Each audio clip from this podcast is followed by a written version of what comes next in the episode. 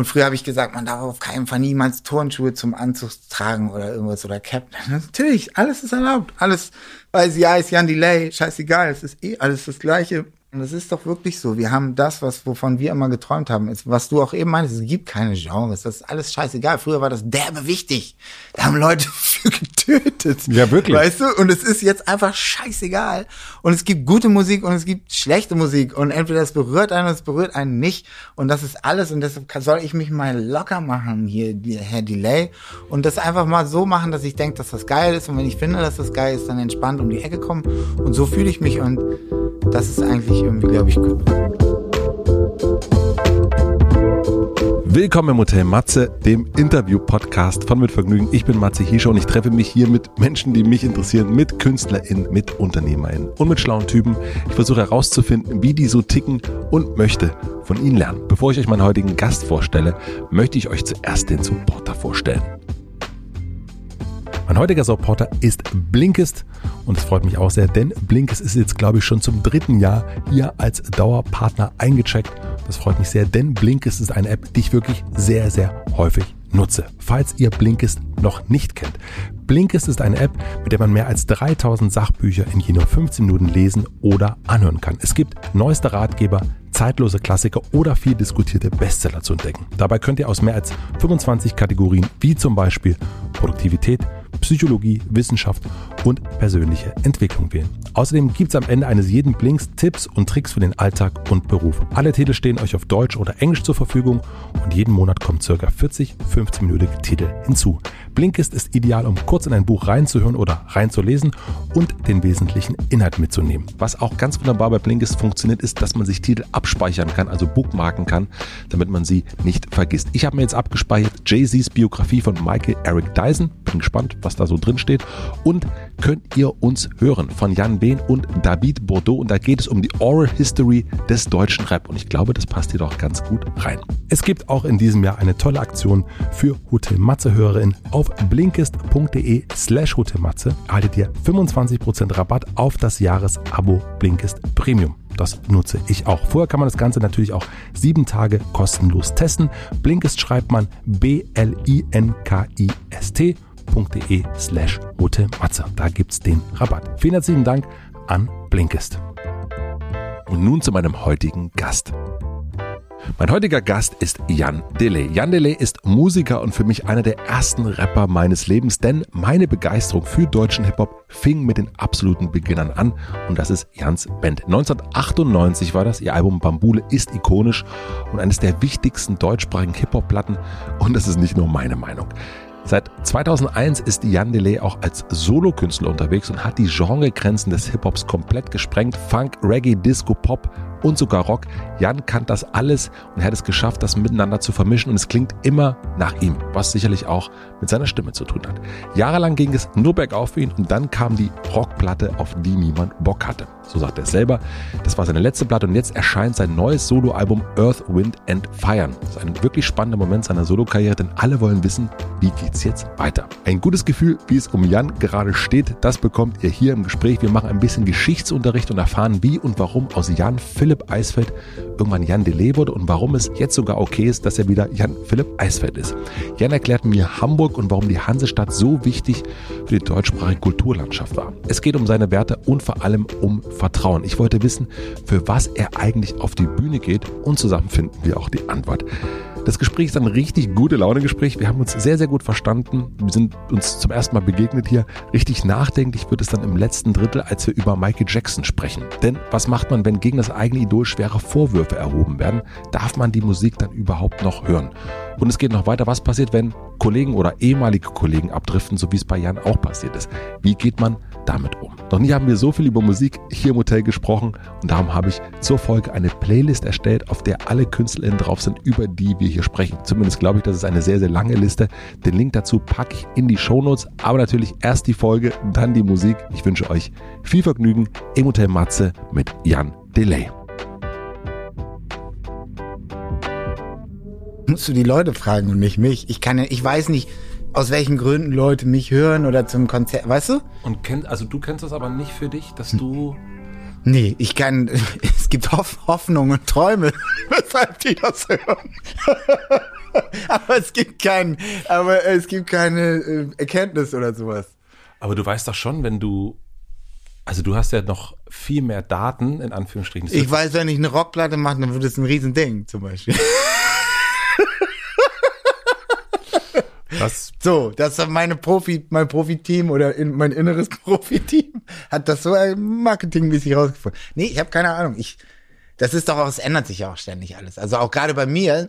Aber natürlich weiß ich auch, dass es, das kommt dann immer auf die Leute an. Ich weiß doch bei Leuten, die so alt sind wie ich, dass sie tendenziell sagen, ey, mach mal wie früher. So, das weiß ich. Okay, da bin ich dann so wie du. Das könnte ich dir dann auch so erzählen. Aber so bei anderen Sachen, ich weiß nicht warum.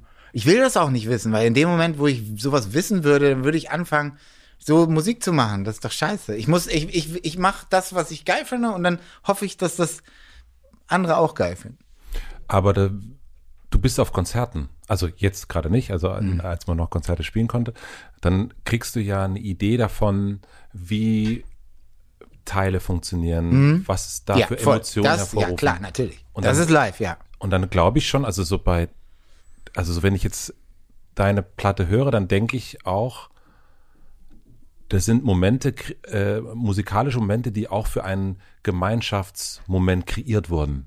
Also so für einen, das ist Musik, die man zusammen in einem Club oder auf einem Festival, wo man dazu tanzt. Also das hat ja schon auch eine Intention von dir, würde ich behaupten, aber auch mit der mit der Annahme, dass das dann auch funktionieren könnte. Wissen tut man sowieso nie genau, oder? Ja, natürlich, das ist dem, das ist auf jeden Fall so, aber das meinte ich ja ein- eingangs, eingangs. Äh, das sind Hoffnungen und Träume. Dass das jetzt, zum Beispiel in diesem Fall ist eine Hoffnung und Traum, der nicht in Erfüllung gegangen ist, zumindest zu dem Zeitpunkt, wo die Platte rauskommt, weil dann eben scheiß Corona kam. Und mir einen Strich durch die Rechnung gemacht habe. Ich dachte, oh geil, ich mache noch eine Platte, wo die Leute zu feiern und tanzen können. Und, und dann ge- geht's halt nicht.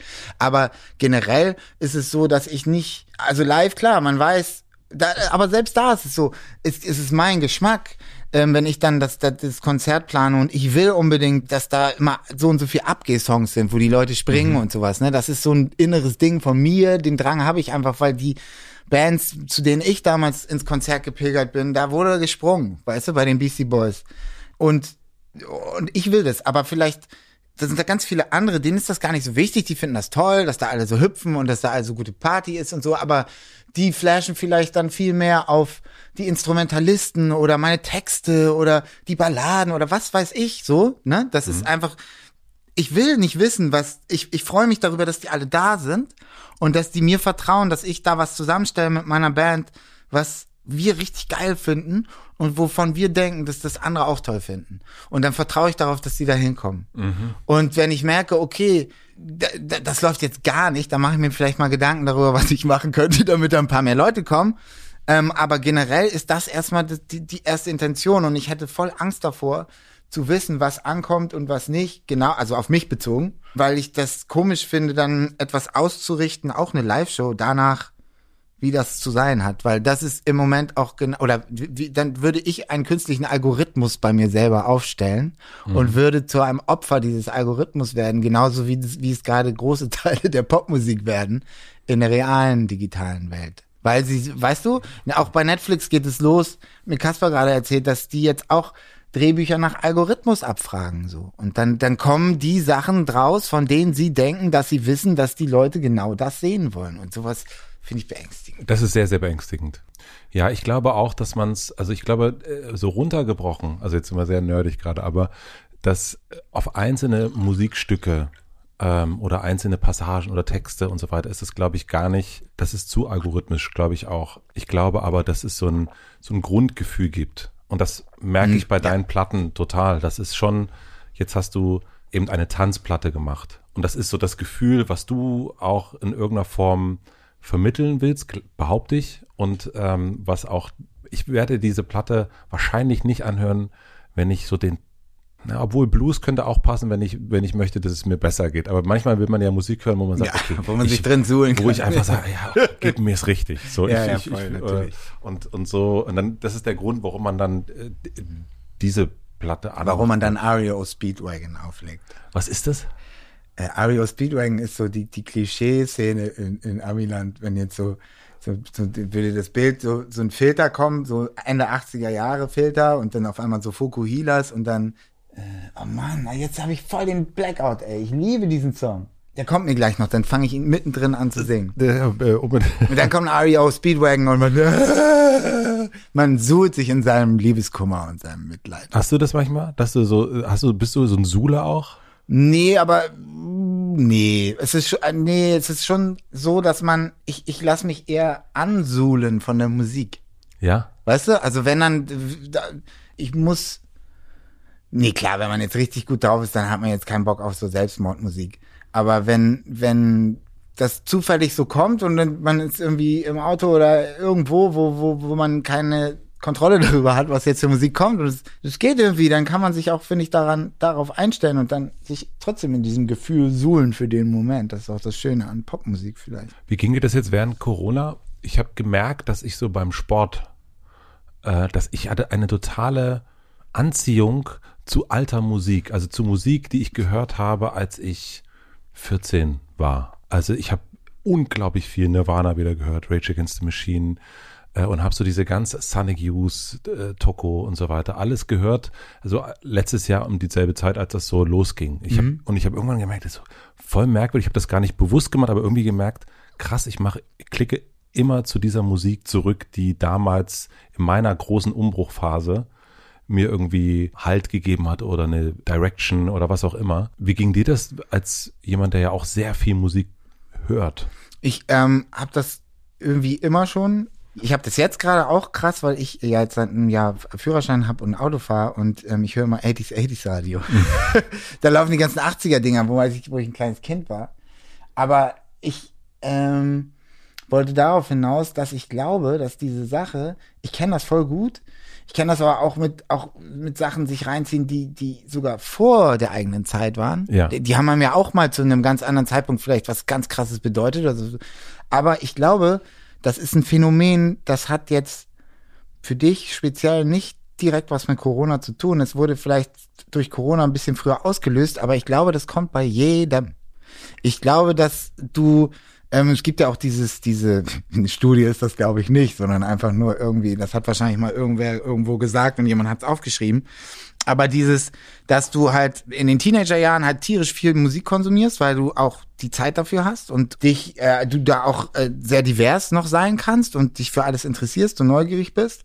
Und dann, je älter du wirst und je, je mehr so dein geregeltes Leben beginnt und dein, dein, dein Zeitkonto kleiner wird im Sinne von Freizeit und Musik hören und so, desto weniger wirst du A, äh, divers, desto weniger orientierst du dich an dem neuen Sound, desto mehr hast du auch das Gefühl, dass dein alter Sound der schon eigentlich der geile Richtige war, weil der gibt dir immer so ein Gefühl von Vertrauen mhm. und Wärme und alles, was neu kommt und neuer Sound ist für dich erstmal so, äh, da hast, da fehlt dir der Zugang und dann ist es komisch und dann fühlst du dich älter und nicht dazugehörig und dann, ich will meinen alten Sound wieder haben. Und dass das ein Kreislauf ist, der bei allen Menschen passiert. Ist das für dich als Musiker nicht auch frustrierend? Nee, ich finde das super, weil, weil, also klar, wenn, wenn ich das so hätte, dann wäre das schlimm, dann wäre ich ja stuck. Und es gibt viele Musiker, die sind so stuck. Also einfach, vielleicht heißt es sogar stuck, ich habe gar keine Ahnung. Mhm. Aber die sind da so gefangen und das merkt man auch, wenn man keine Ahnung von Musik hat. Hast du ein Beispiel, also vielleicht ohne, dass du einen Namen nennst, aber also oder das ist aber das Lied singst oder was? Wie soll ich denn jetzt ein Beispiel nennen ohne Namen? Ich kann es ja bei internationalen Sachen Ja, bitte. Das ist ja völlig egal. Mm. Ario Speedwagon wahrscheinlich. Das kann sehr gut sein. Ich weiß nicht, was die heute machen, aber wahrscheinlich immer noch genau das. Aber jetzt habe ich die Strophe schon. Irgendwann kommt der Hook. Egal. ähm, forever. And I know.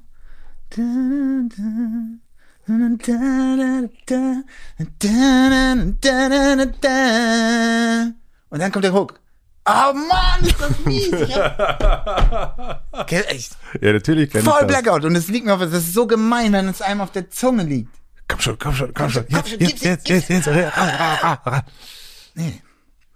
So, wo waren wir stehen geblieben? Bei, bei stehen gebliebenen Musikern. ja, genau, bei stehen gebliebenen Musikern.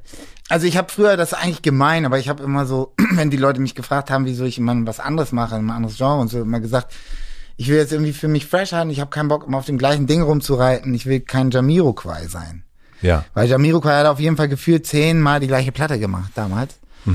Das ist aber äh, ein bisschen gemein, weil er ist, er hat ja etwas zurückgeholt, quasi ein Vibe, ein Gefühl von früher, was ihm sehr viel bedeutet und hat das dann mitgeholfen, wieder groß zu machen und ganz viel Respekt gezollt an die, die das gemacht haben und hat das ne, wieder in Gang gebracht. Deshalb ist das nicht so wie, finde ich, wie so ein, ja, es gibt halt auch ganz viele so Hip-Hop-Musiker, Rapper, Ja. Produzenten, die einfach für eine bestimmte Ära stehen und das ist auch derbe. Das ist auch, fällt mir auch gerade ein, das ist so ein Phänomen zum Beispiel.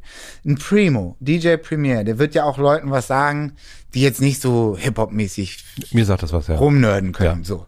Und der steht für einen ganz bestimmten Sound, so ein East Coast Boom Bap Sound, New York, roughen Hip Hop, so aus den 90ern, den viele Leute lieben, den auch ganz viele Kids lieben, die jetzt erst dazukommen und das geht schon länger so. Und er war auf jeden Fall für uns am Anfang natürlich immer der Gott, aber dann, als sich alles weiterentwickelt hat und so, war er auch eine Zeit lang so, war Primo Beats war immer so ein Synonym für so hängen geblieben.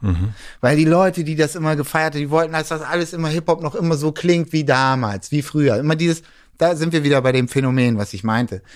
Mittlerweile aber wiederum, weil er stoisch immer weitergemacht hat und er kann ja auch nichts dafür. Er hat ja einen eigenen Style erfunden und es gibt niemanden auf der Welt, der diesen Style so beherrscht wie er, weil er hat ihn erfunden und er ist da drin der Beste und er macht es immer noch genau so, aber er hat immer weitergemacht, so dass er stoisch auch unser Nölen und unser Jammern über seine, sein Schaffen in dem Moment quasi komplett überstrahlt hat und dann das, das dazu geführt hat, dass die Generation von Rappern nach denen davor auch alle einen Primo-Beat haben wollten. Und er jetzt quasi immer noch Primo-Beats, ja, und ich will den auf jeden Fall mit Cuts von Primo, das soll auch genau so klingen, wo wir da uns, äh, Primo-Cuts. Aber er hat so lange gemacht, dass das so strahlt und so eine überall total respektierte Kunstform ist und so unique ist, dass ich auch da so einen großen Respekt wieder vor habe und merke, nee, das ist bescheuert, über bei sowas die Nase zu rümpfen, weil was er da geschafft hat und immer noch schafft, das ist unglaublich. Und ich habe nur den krassesten Respekt davor. Ich muss es ja deshalb dann nicht immer hören und mich fühlen wie früher, aber ich finde das dann krass. Und dann wiederum sehe ich das auch ein, dass das auch was Positives haben kann. Jetzt habe ich immer noch kein schlechtes Beispiel für hängengebliebene Musiker genannt. Ja, ich glaube, ein bisschen Rolling Stones. Ja. Ja. Ähm, Also vor allem auch so gedanklich. Keith Richards, wenn ich ihn dann wieder sabbeln höre, ja, ich und meine Gitarre und ja, wir haben ja und bla und so.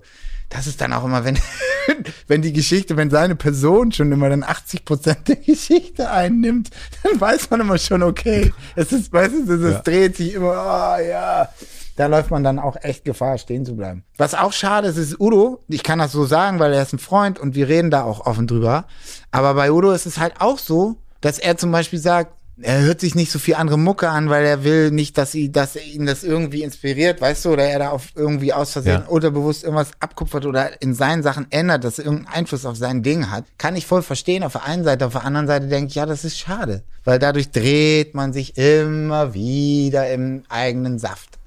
Und dann verliert das Ganze irgendwann so ein bisschen an Spannung und dann, dann braucht es gute Leute, die, die, denen er dann auch vertraut, die dann dabei helfen, auch mal andere Geschmäcker nicht nur zuzulassen, sondern auch mal zu bedienen oder mal was einfach neugierig anzugehen und mal einfach was anderes zu machen, das mal ein bisschen spannend zu machen.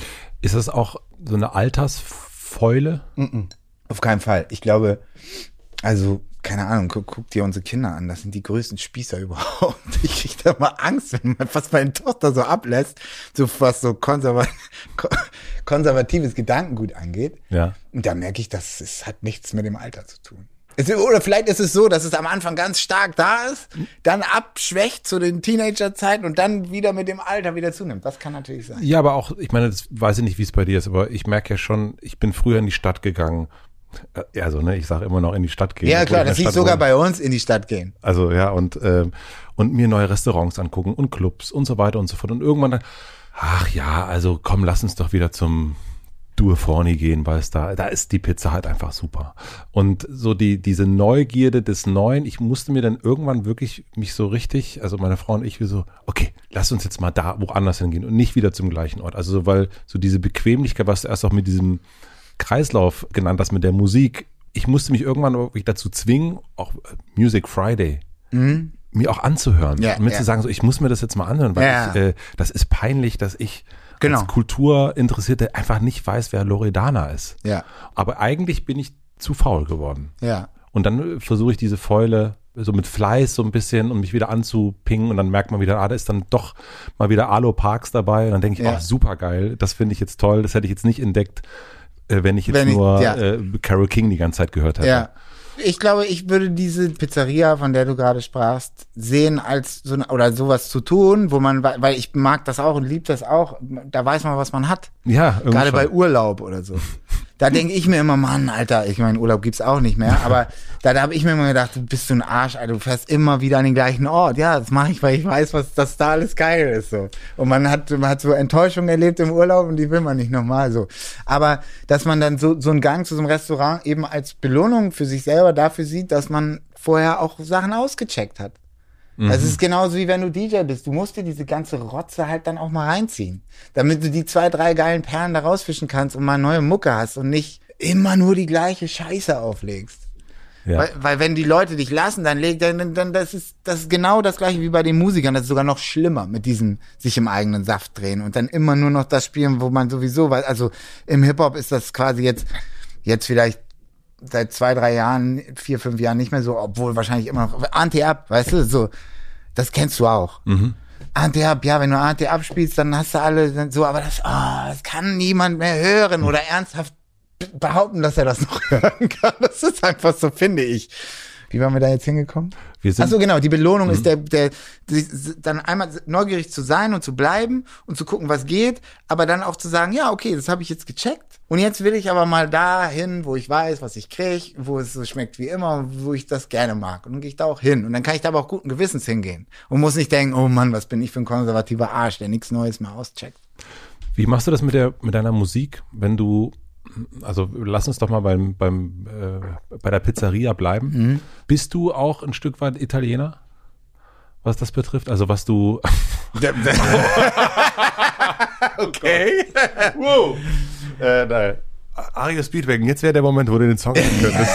Okay, warte, warte. And I'm gonna keep on. Nee, warte. And I'm gonna keep on loving you. Cause that's the only thing I wanna do. I just wanna stop. I just wanna keep on loving you. Kennst du das Kenn ich. nicht? Ja, jetzt, Okay. jetzt, aber ich wusste nicht, dass ich wusste, Habe ich dich doch groß rausgerettet. wie, hast mich wirklich gut rausgerettet. Nein, wenn ich deine Platte höre, deine neue Platte, dann habe ich das Gefühl, ich gehe in eine Pizzeria, weil ich, also ich bin, war nicht der Rockplatten-Fan. Ich verfolge deine Musik seit Bambule im Grunde und bin immer so mitgegangen, immer mitgegangen. Und wenn ich die neue Platte höre, kriege ich das Gefühl zurück, das letzte Jan Delay-Konzert, was ich, wo ich war. Und ähm, das ist so ein bisschen wie in die Pizzeria kommen. Äh, aber so ein bisschen in, nicht in die Pizzeria, wo man jede Woche hingeht, sondern eigentlich die im Urlaub, wo man gerne hinfährt, wo man Genau, so, wo man zwei Jahre nicht war und dann zwar- wieder dann ist man wieder da und dann ja, merkt ja. man, ah, der Koch ist immer noch der gleiche, aber eine neue Bedienung, aber ist auch super cool. Ja. Und es gibt so die Gerichte, die man so kennt. Oh, weißt du noch, letzte vor zwei Jahren haben wir Ja, immer das ja, gegessen. und äh, aber es gibt auch ein bisschen was Neues und so fühlt sich's ein bisschen an. ja, cool, super. So, so hast du es auch, also du, du hast es ja klar, hast du es so gemacht, weil sonst hättest du es ja nicht so gemacht. Aber ist es auch deine Intention, dass man dieses so ein bisschen nach Hause kommt auch oder dahin, wo man vielleicht schon mal war? Das weiß ich nicht, das glaube glaub ich nicht. Die Intention war einfach, ich will eine Feel-Good-Platte machen. Also entweder auf Deutsch Feel Good oder auf Englisch Feel Good Music, wo man einfach positive Vibes macht, so wie ich es im Intro sage. Ja. Mit einem Bass und einem Groove. Weil, weil auch da, das waren eben finstere Zeiten. Der Text ist ja prä-Corona, aber genau darum ging es. war alles Scheiße, Klima, Scheiße, äh, Rechtsruck, Scheiße, Angst, Zukunftsangst, so was das die beiden Faktoren angeht. Und man irgendwie, ich habe jetzt keinen Bock, da auch noch rumzujammern und zu meckern. Ich will jetzt positive Vibes. Ich will, man braucht gute Sachen, um, um daraus Kraft zu schöpfen, Energie und tanzen und feiern. Das muss sein, so. Man, das andere nicht unter den Teppich kehren, aber irgendwie es mit einem guten Gefühl angehen. Und das war die Intention. Und ich glaube, beim Machen dann dieser Musik, dann, dann musst du natürlich bestimmte, ich will die Musik machen, die mir dann am meisten Spaß macht. Und die Musik, die am meisten Spaß macht, ist dann wahrscheinlich die, wo ich mich auch gut auskenne und wo ich herkomme und die ich besser fühlen kann und besser lenken kann und leiten kann und programmieren kann. Und, und so passiert es dann eben, dass mhm. es unterbewusst wieder das Rückkehren zu meinen Wurzeln ist, obwohl ich dazu auch sagen muss, dass ich, bevor wir mit der Platte angefangen haben, der, der einzige, äh, was wir ausgerufen haben, war als Leitspruch so mäßig, nur das, was Spaß macht. Also es gibt diesmal nicht, wir machen so eine Platte oder so eine, so ein Genre, gar nichts, sondern alles, was Spaß macht. Aber ich wusste auf jeden Fall, macht mir auch Reggae Spaß und ich will mal wieder irgendwie was mit Reggae machen. Ja. Ähm, das war so ein unter oder bewusstes Zurückkehren zu dem, wo ich mal herkomme, weil ich einfach auch wusste, da hat sich so viel getan. Und gerade wenn man, wie ich, es Reggae eher artverwandt angeht und nicht Reggae stalinistisch betrachtet, dann ist da so viel passiert, soundmäßig, gerätemäßig, technikmäßig, musikmäßig, dass das so, dass das einen sofort so krass motiviert und beflügelt, als wäre man äh, nach drei Jahren äh, wieder in dem Urlaubsrestaurant und die ganzen Gerichte sind alle haben sich so krass verändert, dass man die sieht und man es läuft einem der Speichel aus dem aus dem Mund, mhm. weißt du? Weil das alles Showcooking ist. und dann hat man voll Bock, das zu essen, aber auch das selber mal zu kochen und auszuprobieren und äh, zu machen. Deshalb hatte ich voll Bock auf, auf Reggae und das, was daraus geworden ist. Kannst du Musik hören, ohne sie zu analysieren? ohne zu gucken, ähm, also ich gebe dir ein Beispiel. Ist, ich brauch's gar nicht weiterreden. Hm. Das ist das Wichtigste überhaupt. Wenn man das nicht kann, das ist ganz schlimm.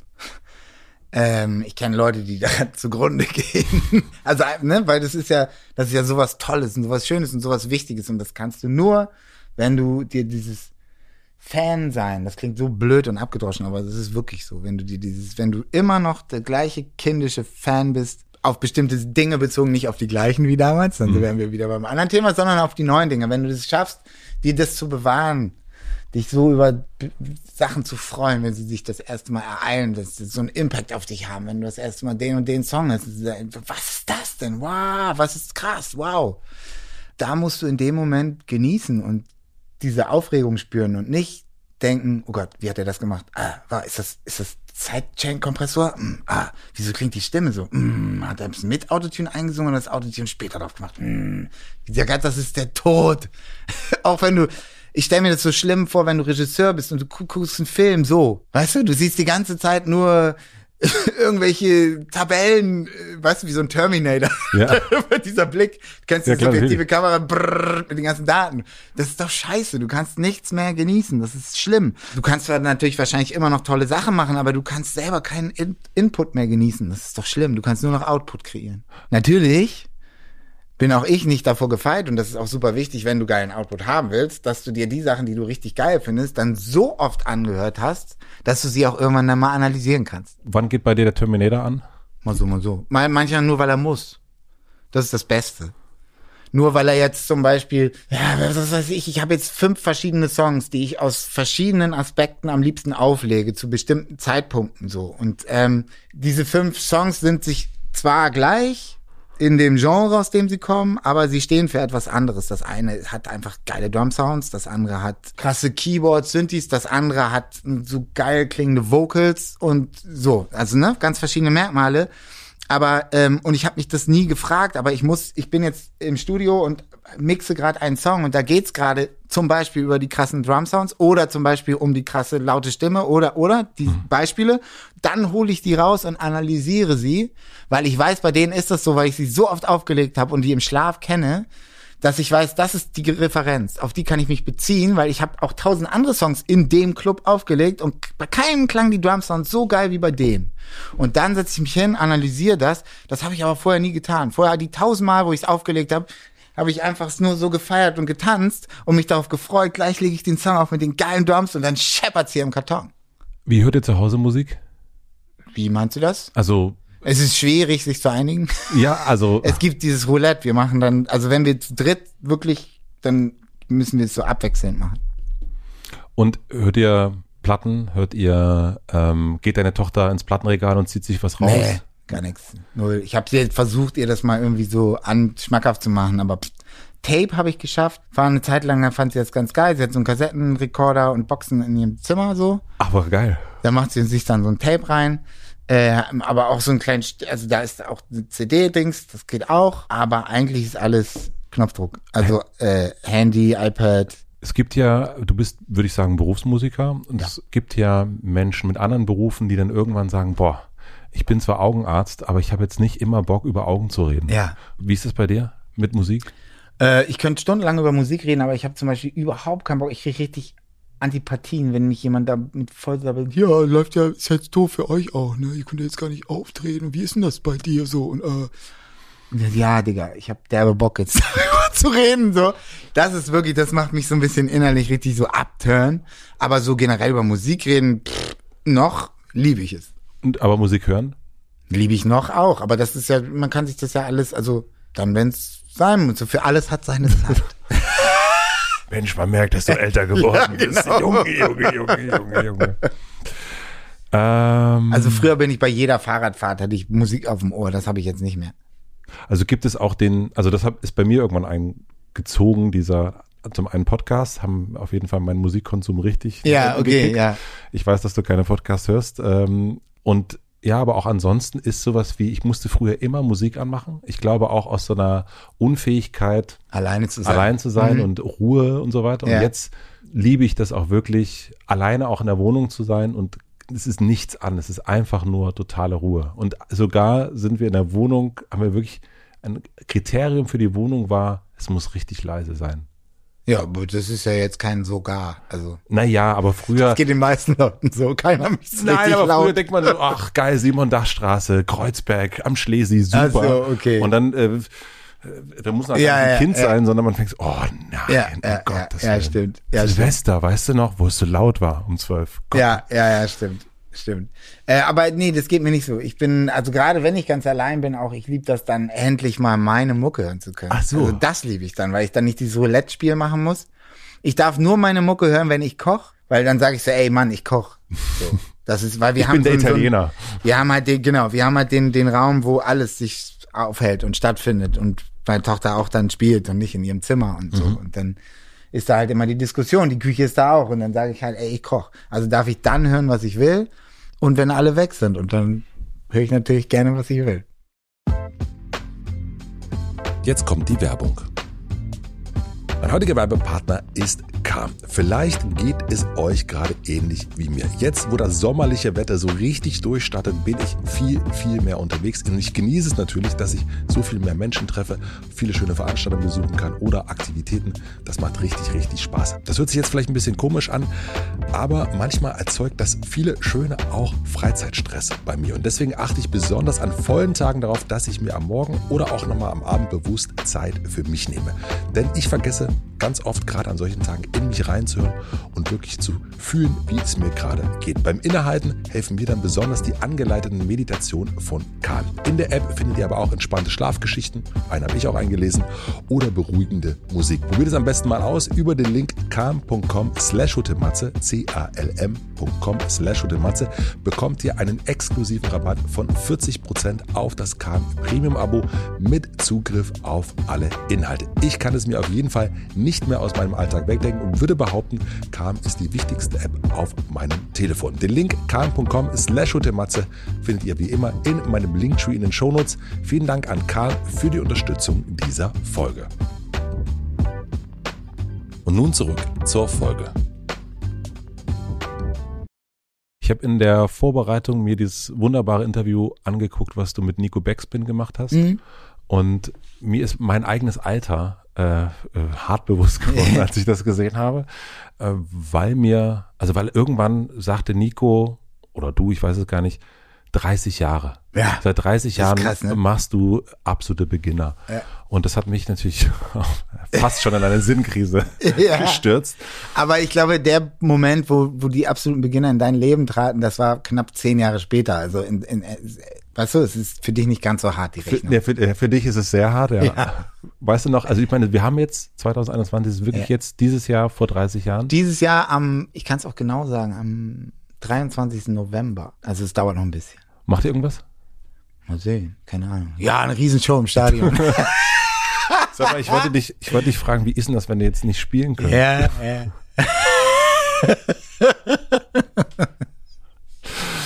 Was ihr nicht in der Doku besprochen habt, oder Doku, kann man, eine Doku ist eigentlich zu viel, es ist ein langes Interview, äh, du hast Biopic, hast du es auch genannt, äh, das günstigste Biopic, was man hätte drehen Ja. können.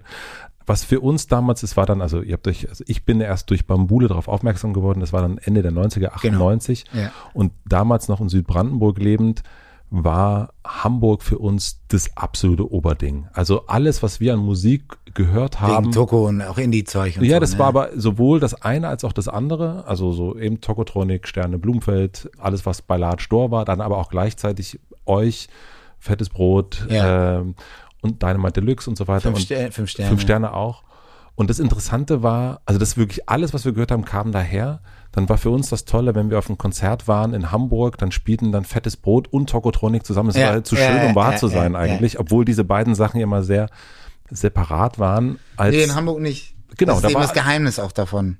Erklär mir mal als äh, äh, Professor, Mhm. Musikprofessor, wie ist das passiert, dass in so einer Zeit, dass so alles aus so einem Ort herauskommt? Das erzähle ich ja genau in diesem, in diesem äh, Nico-Interview auch, versuche ich das, weil wir stehen da auch genau vor der Hafenstraße und das ist halt ein sehr elementarer Bestandteil genau dessen. Also eigentlich ist das die Achse, um die es sich dreht, von der du gerade geredet hast. Dass nicht nur so eine Hamburger Szene im Sinne von Hip-Hop äh, entstanden ist, Mitte der 90er Jahre, die dann quasi in diesem Flash 99 gemündet ist, den, ich als Zenit betrachte. So danach wurde es ein bisschen uninteressanter, aber bis dahin ging es einfach stetig nur so, wow, krass, krass, krass, weil sich alle so gegenseitig angespornt haben, wie so ein po positiver Katalysator, also kon positive Konkurrenz, so die ganze Zeit, aber unter Freunden. Und nie so, sondern immer, boah, ist das geil, sowas will ich auch machen, aber mehr so. Und dann, ja, oh, klar, das ist auch derbe und so. Aber das Ganze kommt eben, glaube ich, eben daher, weil es 10 bis 20 Jahre vorher angefangen hat. Und wahrscheinlich, wenn du dann ältere Leute fragst, nochmal 20 Jahre davor. Also wenn ich jetzt ganz weit aushole, und wir haben hier Zeit, ähm, ist Hamburg eine Hafenstadt? Hat Hamburg immer schon, äh, ist seit es Hamburg gibt, die, die ist deshalb gegründet worden für den Austausch. Lass es am Anfang nur Waren gewesen sein, aber irgendwann kommen Kulturen dazu, Dialekte, Sprachen. Dann werden die Waren spezifischer, dann kommen Gewürze, dann, dann kommt über das, das schöne Leben erhält Einzug. Also in Hamburg, das waren die ersten, die die geilen Gewürze hatten, die, die, Geschmäcker, die, die alles, was neu kam in diesem Tristen. Ich meine, stell dir das vor, was hier war, Schlamm. Schlamm und, und, und Kartoffeln und Kohl, so. Mehr nicht. Und alles Schöne. Nichts gegen Kartoffeln, meine Ja, ja, ich liebe Kartoffeln. Aber alles Schöne, was kam, um diese Kartoffeln eben auch zu würzen, das kam als erstes in Hamburg an. Deshalb ist man immer mit diesem Austausch und diesem Zusammenkommen, das auch weitergeben, was man so gemacht, erfahren und erlernt hat, ist, hat man gemerkt, da, damit fährt man sehr gut. Und weil da immer Geld war, war es immer möglich, Künstler, welcher Art auch immer, ich, weißt du, vor 300 Jahren gab es ja auch schon irgendwelche Leute, die äh, andere Leute belustigt haben mit einem guten Style und davon irgendwie leben mussten. Ähm, die, diese Leute hat man dann auch finanziert. Das heißt, man war automatisch ein, ein Magnet, so, so wie, keine Ahnung, äh, Düsseldorf, glaube ich, auch in, im Westdeutschland, weil das Geld da war, um, um, um gute Künste zu unterstützen, zu supporten. Also äh, passiert da viel. Und ich setze jetzt mal wieder ein bisschen später an, irgendwie äh, zu der Zeit Beatles im Star Club. Wir durften alle, unsere Generation und vielleicht sogar auch die Generation von der vor uns, von der ich gleich spreche, also die, die Punkrock Hamburger Schule-Generation, durften alle schon sehr früh weggehen auf den Kiez und we- weil unsere Eltern das auch gemacht haben. Und das war normal. In Hamburg ist es nicht, oh Gott, meine Tochter geht abends nach St. Pauli oder oh Gott, mein Sohn hat Spaß in der Diskothek, sondern ja geil, mein Sohn geht los, da war ich auch früher. Ich habe da die Beatles gesehen und ich habe da Chuck Berry gesehen und ich habe da äh, äh, Miles Davis gesehen. Die waren alle in Hamburg, immer. Ähm, und und so war schon mal diese Akzeptanz von den Eltern da, sehr wichtig. Und dieses, ah, mein Sohn will jetzt auch so, meine Tochter will jetzt auch so komische Kunstsachen, Musiksachen, sonst was machen. Schon mal eine größere Toleranz und Akzeptanz und vielleicht auch so eine Förderung. Und dann geht es eben über jetzt zu diesen teilweise Hippie-Kindern, den ersten Hippie-Kindern, so von dieser Generation Hamburger Schule, Punkrock-Bands, aber auch teilweise t- totale Spießer, also Kinder von totalen Spießer, die einfach rebellieren mussten. Und diese Bands, die da entstanden sind, ähm, für die war auch die, die wenigsten kamen aus Hamburg, für die war alle Hamburg so Magnet. Also, ich weiß, keine Ahnung, Schorsch, Kamerun und ähm, Rocco, die kommen beide von der äh, äh, Ostsee, so. aus, äh, äh, Schorsch kommt sogar, glaube ich, Timmendorfer Strand, oder? Karate Timmendorf hieß auch mal eine Platte von ihm. Ähm, aus der Gegend, äh, Rocco aus Lütjenburg, nach Hamburg gekommen. Keine Ahnung, äh, Jochen Diesemeier, der jetzt hier auch auf dem Kiez wohnt, der kommt Bielefeld, auch aus. Bielefeld. Alle sind sie von irgendwo dahin. Matthias Affmann, äh, oh, oh, mit dem wir damals Bambula aufgenommen haben, der ja heute immer noch mein Manager ist, kastrierte Philosophen gemacht hat, kam aus Bremen nach Hamburg. Alle kamen von irgendwo nach Hamburg, weil es diese, weil es eben diese, diese tolle, kreative, offene und supporthafte Ausstrahlung hat und sie wurden alle auch ähm, bestätigt. Und dann haben sie sich Strukturen erschaffen, die sie teilweise von den Hippies und linken Studenten so übernommen haben, die ihnen geholfen haben. Und dann haben sie Sachen gemacht. Sie haben Häuser besetzt, aber haben in diesen Häusern Labels gegründet, haben, haben Konzerträume geschaffen, die es heute immer noch gibt. Und diese Bands und diese Kultur von denen, diese Subkultur, dann kam Hip-Hop und die waren begeistert davon und haben auch das Tolle da drin gesehen. Die sind ja alle zehn bis noch älter als wir, zehn Jahre. Ähm, und die haben dann uns gefördert. Woher kam diese Offenheit? Weil oft ist es ja, Das ist das, was ich ganz anfangs meinte. In Hamburg kam immer das Neueste, was andere fremd nennen, war bei uns neu und wir fanden das super, denn wir sind neugierig. Und bei uns gibt's nicht dieses, äh, äh, äh, ich will das alles so, ich das kann. Äh, weißt du, und das muss alles deutsch sein. Das gab's nie bei uns. Das ist Hamburg, wir sind Hanseaten, aber nicht Deutscher. nein, aber was ich, also das habe ich beim Hip-Hop, da kenne ich mich nicht so gut aus, aber das habe ich bei der Gitarrenmusik-Ecke dann total gemerkt. Da gab es schon, wir sind Hamburger. Und es gab immer so einen leichten, also ich kenne das noch so von Festivals. So echter Hamburger meinst du? Nee, oder, aber oder? auch so die, ob das die Sterne waren und so weiter. Also ein Ach so, bisschen, ja so ein klar, bisschen, snobistisch, so ein bisschen Arroganz, ja, so natürlich, das bisschen- ist auch Hamburg, Wir sind die klar. Intellektuellen hier, Ja, was, ja, was voll. ihr macht so Mitklatschnummern hier in Berlin. Oh Gott, oh Voll, Gott, oh natürlich. Gott. Ja, ja, voll. Das ist auch Hamburg, klar. Aber darüber reden wir. du wolltest doch gerade die, die schönen Seiten einmal analysieren. Jochen, kommst du wieder rein? Ja, genau. nee, also ähm, klar, das ist, aber das ist ja bei den, bei den, bei den Bands, die du aufgezählt hast auf dem Map, ist auf Fettes Brot genauso. Und da merkst du halt, dass Fettes Brot eher aus Schenefeld, Pinneberg kommen und wir halt aus Hamburg. Und das ist halt so, man ist ein bisschen arroganter und snobistischer aus Hamburg. Hm, Wie erklärst du dir aber das? Also, also lass uns, weil wir ja Zeit haben, ein bisschen. Ich mag das gerne, ich finde das gut. Ich bin Fan von sowas. Ähm, Die, wo ich als Kind Fan von waren, waren auch so und haben mir das. Ich finde Paris toll und ich liebe Wien. Und ich glaube, das kommt nicht von ungefähr. Also ich meine auch die Menschen da und wie sie sind. Und die haben das auch. Das ist einfach so. Die haben es alle auf ihre Art und Weise. Es ist jetzt nicht so, dass alle drei Städte die gleiche Form von Arroganz haben, aber sie haben ihre eigene Form von Arroganz. Die, die Wiener mit ihrem Schmäh so, Falco, das ist so, Ja, klar. die Pariser, muss ich ja, ich meine, das muss man alles nicht erzählen und die Hamburger halt genauso, mit dem, wie du sie gerade, wissen ja, hier mit euren Mitklatsche. Das ist einfach, Aber es muss ja dann so gewesen sein, also wenn das, wenn wir von 1999 sprechen, von diesem Zenit, was euch passiert ist und also den Beginnern, ihr müsst ja durch Hamburg gelaufen sein mit, mit dem, also breiter geht's ja wahrscheinlich nee, gar nicht die sind mehr. doch alle so wie wir. Das ist ja eben das Ding. Guck mal, Dirk von Toko ist ja der Blueprint von dem, was du gerade beschrieben hast, ne? Mhm. Überall abkotzen, was das alles für Spacken sind und wir sind doch halt hier die coolen, was wollen die anderen denn so? Aber wo er herkommt, so, ich meine, hör dir die letzte Platte an, ähm, wo er herkommt und was er durchgemacht hat, um so, also er war ja schon immer so, wie er ist, aber das war natürlich da, wo er herkommt, überhaupt nicht akzeptiert. Genau, Und ja. halt das totale Gegenbild zu allen Prototypen. Mhm. Und erst da, deshalb ist er nach Hamburg gekommen, weil er gemerkt hat, ey, in Hamburg kann ich so sein, wie ich bin und das ist cool und das ist für alle cool und die, die ich cool finde, sind auch so und das ist geil. Also gehe ich nach Hamburg. Wumm. Und auf einmal kann er wirklich so sein, wie er ist und stolz darauf sein und dann auch halt ein bisschen so, ja, was wollt ihr denn? Wahrscheinlich war er aber schon da, wo er herkommt, auch schon so. Genau das hat ihn am Leben gehalten. Die fanden ihn zwar alle scheiße, aber er hat sich gedacht, was, was wollt ihr denn? Ihr seid, seid doch die Spacken hier. Ihr seht doch scheiße aus. Ich bin doch der Coole hier mit meinem äh, Puma Vintage Trainingsanzug oder was weiß ich. Na, aber für dich selber, also hattet ihr, also als auch mit. Nein, Hamburg, und das wollte ich noch, Entschuldigung, Ja. genau, darum wollte ich hinaus. Hamburger sind nicht so, dass sie dann, wenn sie am Start sind, dass sie dann so, äh, guck mal, wie geil wir sind hier. Aber es ist ja immer so ein, also das ist ja auch sehr Hip-Hop-esk, So, ich bin wieder da. Gott sei Dank bin ich wieder da. Das ist derbe, dass ich.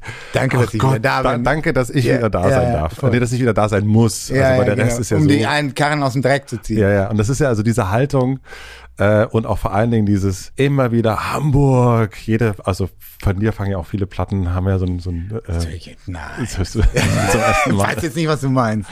Aber woher kommt das? Weil ich das liebe, weil ich das toll finde, Also weil ich daherkomme, weil ich das, das ist meins, das, das ist, bin ich, das ist, das ist meine Identität und ich, bin- alles das, was ich liebe, die Musik, die ich liebe, die, da war das auch so. Weißt du, ähm, keine Ahnung, hör dir, egal, jeder auf der Welt weiß, wo Wu-Tang Clan herkommt, aus welchem Stadtteil aus New York. Ähm, und sie haben es auf den, auf der Platte, also auf der Platte auch hundertmal betont.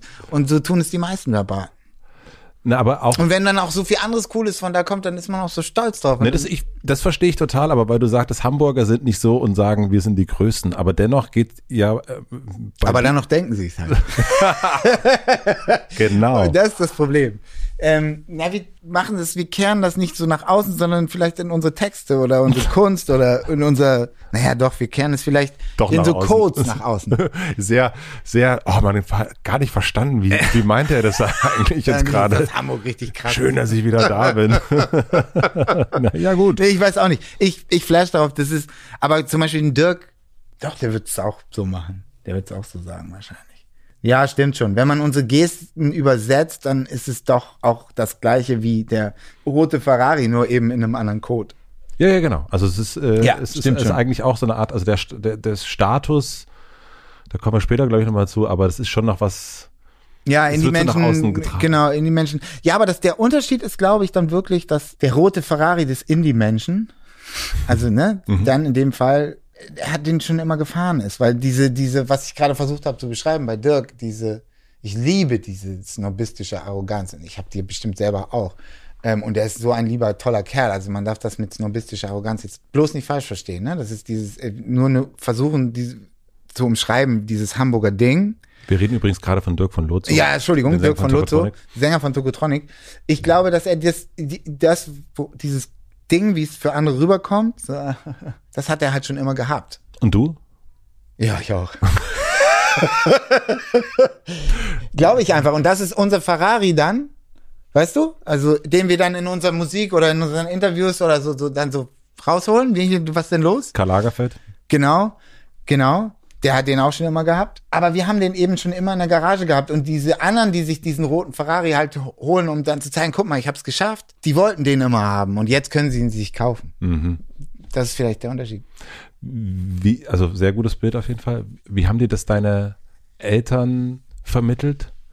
Also das kommt ja auch irgendwo her, dein Vater, äh, was man jetzt der neuen Platte ja nochmal besonders anhört, Saxophonist, deine Mutter Kunsthis, Nee, Kunstprofessorin. äh, ähm, ja, inzwischen äh, ähm, war sie, also sie ist jetzt pensioniert, aber sie ähm, war, ich darf nicht Fotografin sagen, sondern muss Fotokünstlerin sagen. Und dann ist sie irgendwann, hat sie halt in Braunschweig den Job gekriegt. Da war ich aber schon so 13, 14. Da ist sie dann Kunstdozentin geworden für Fotografie. Und mein Vater ist eigentlich Filmemacher.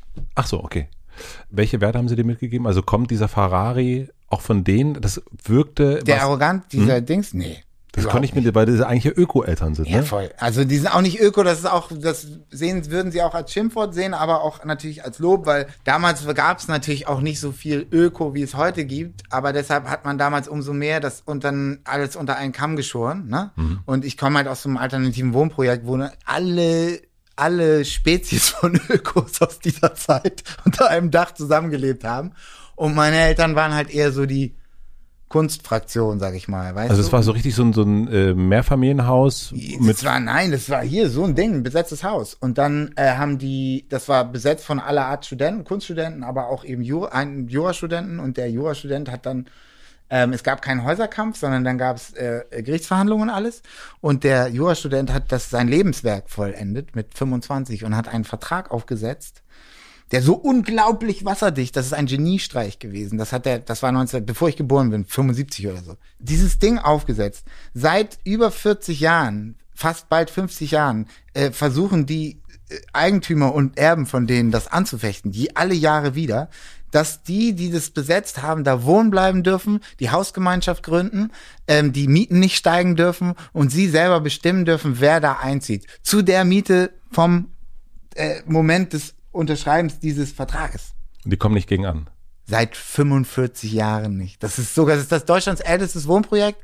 Und äh, das war auch schon hundertmal in irgendwelchen Spiegel, Taz, bla bla bla.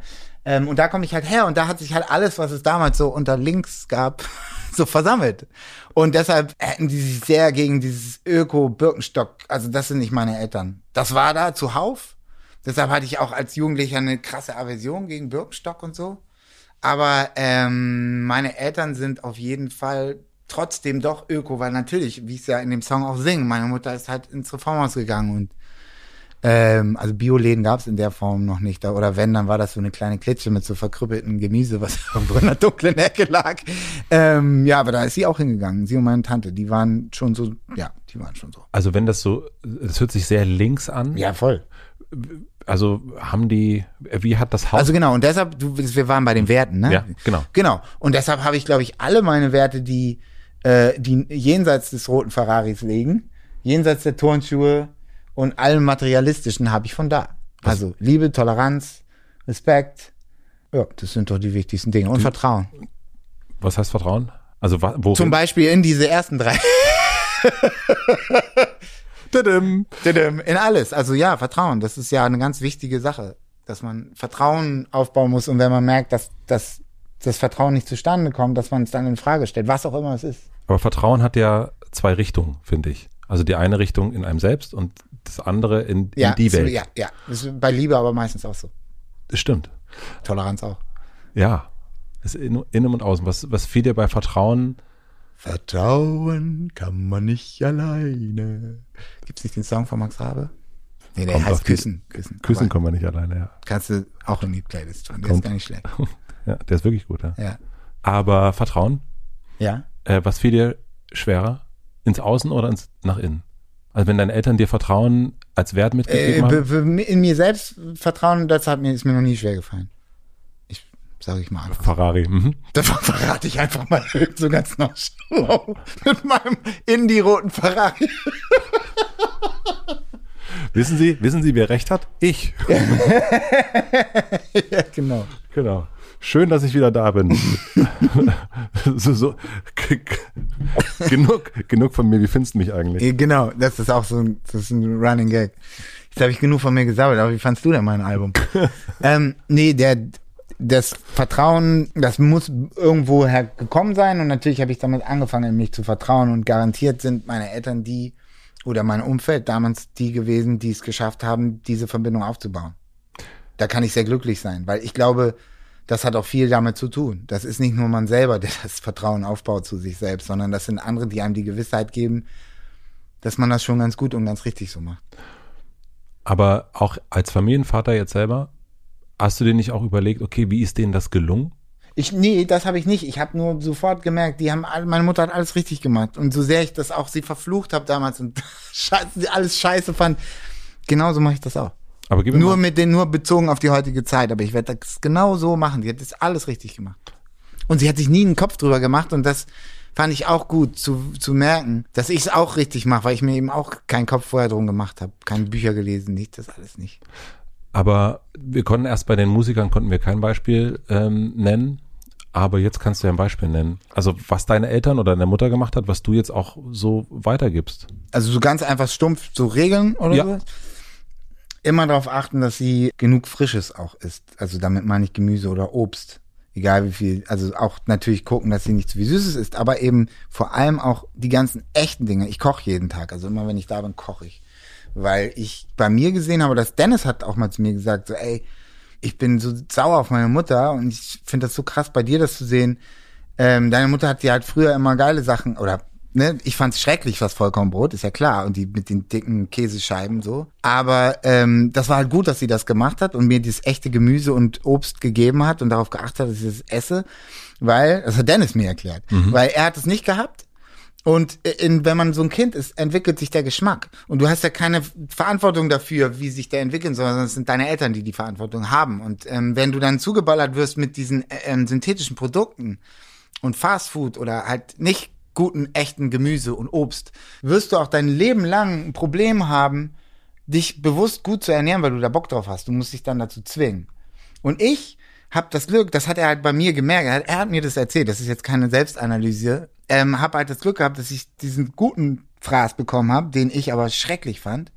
Ähm, ich wollte den Burger, aber dadurch habe ich als allererstes in unserem ganzen, wir sind ja zusammen aufgewachsen, also Dennis kennt mich seit ich elf bin, war ich der Erste, der so, ich habe mich natürlich als Jugendlicher auch trashig ernährt, aber als als es dann losging, dass wir auch auf Jams gefahren sind mit 16, 17 und ich gemerkt habe, wie das alles schlaucht. Ich habe ange- ich war der Erste, der Gemüse immer dabei hatte und und, und gute Sachen. Hier, das vorhin, da, ne, Du das hast deine, deine Tupperdose heute mitgebracht. Genau, Ja. das hatte ich damals noch nicht, aber der auf sowas geachtet hat. Und deshalb achte ich bei meiner Tochter darauf, dass sie, ich bin, also ich gehe da allen mit auf den Sack und meiner Frau und meiner Tochter, ich bin die Gemüsepolizei, aber ist mir egal. Ich sage immer nur, du wirst es mir später danken. Ich weiß es, dass ich es meiner Mutter danke, deshalb ist okay, sei sauer, alles gut, aber ich nerv dich jetzt einfach. Hier ist das Stück Paprika. Jeden Tag komm ich, laufe ich, ich sag auch gar nichts. Ich gehe zu ihr hin und gebe ihr einfach die, das Stück. Ich habe ja nach Beispielen für Vertrauen gesucht und du kommst mit Ernährung. Interessant. Okay, warte, warte, stopp. Äh, Vertrauen. Also Ich Selbstvertrauen ich, allen Dingen. genau, nicht Selbstvertrauen. Auch nicht darüber nachzudenken, sondern einfach sich die Mühe zu geben, die Sachen, die man für wichtig erhält, seinem Kind beizubringen, sich die Zeit dafür zu nehmen, alles andere wegzulassen und sich voll darauf zu konzentrieren und sie zu loben, wenn sie was richtig macht, aber auch keine Scheu davor zu haben, irgendwie so zu sagen, nee, das ist nicht cool. So nicht, das, muss, das geht auch anders. Das muss man ja nicht in einem blöden Lehrerton und, und so strikt machen, sondern man kann das ja auch lieb machen, wie unter Kumpels. Das sage ich ihr dann auch. Guck mal, das ist jetzt wie wenn du mit deiner Freundin bist und sie sagt, nee, mach das mal lieber so oder so. Dann nimmt man das ja ganz anders auf. Konstruktiv, auf Augenhöhe. Und, und das Schönste ist dann für mich, wenn ich irgendwie ich weiß nicht, ob ich das richtig mache. Ich mache das nur intuitiv, weil ich gemerkt habe, meine Mutter hat es intuitiv gemacht. Und dann kriege ich irgendwie eine per Insta so eine so eine so eine Nachricht so, ey, von irgendwem, ey, ich habe gesehen, ich war irgendwie zufällig dabei, wie du deiner Tochter Schwimmtraining gemacht hast. Das war so schön und ich fand das so toll. Das wollte ich dir einfach mal sagen, wie du mit deinem Kind umgehst.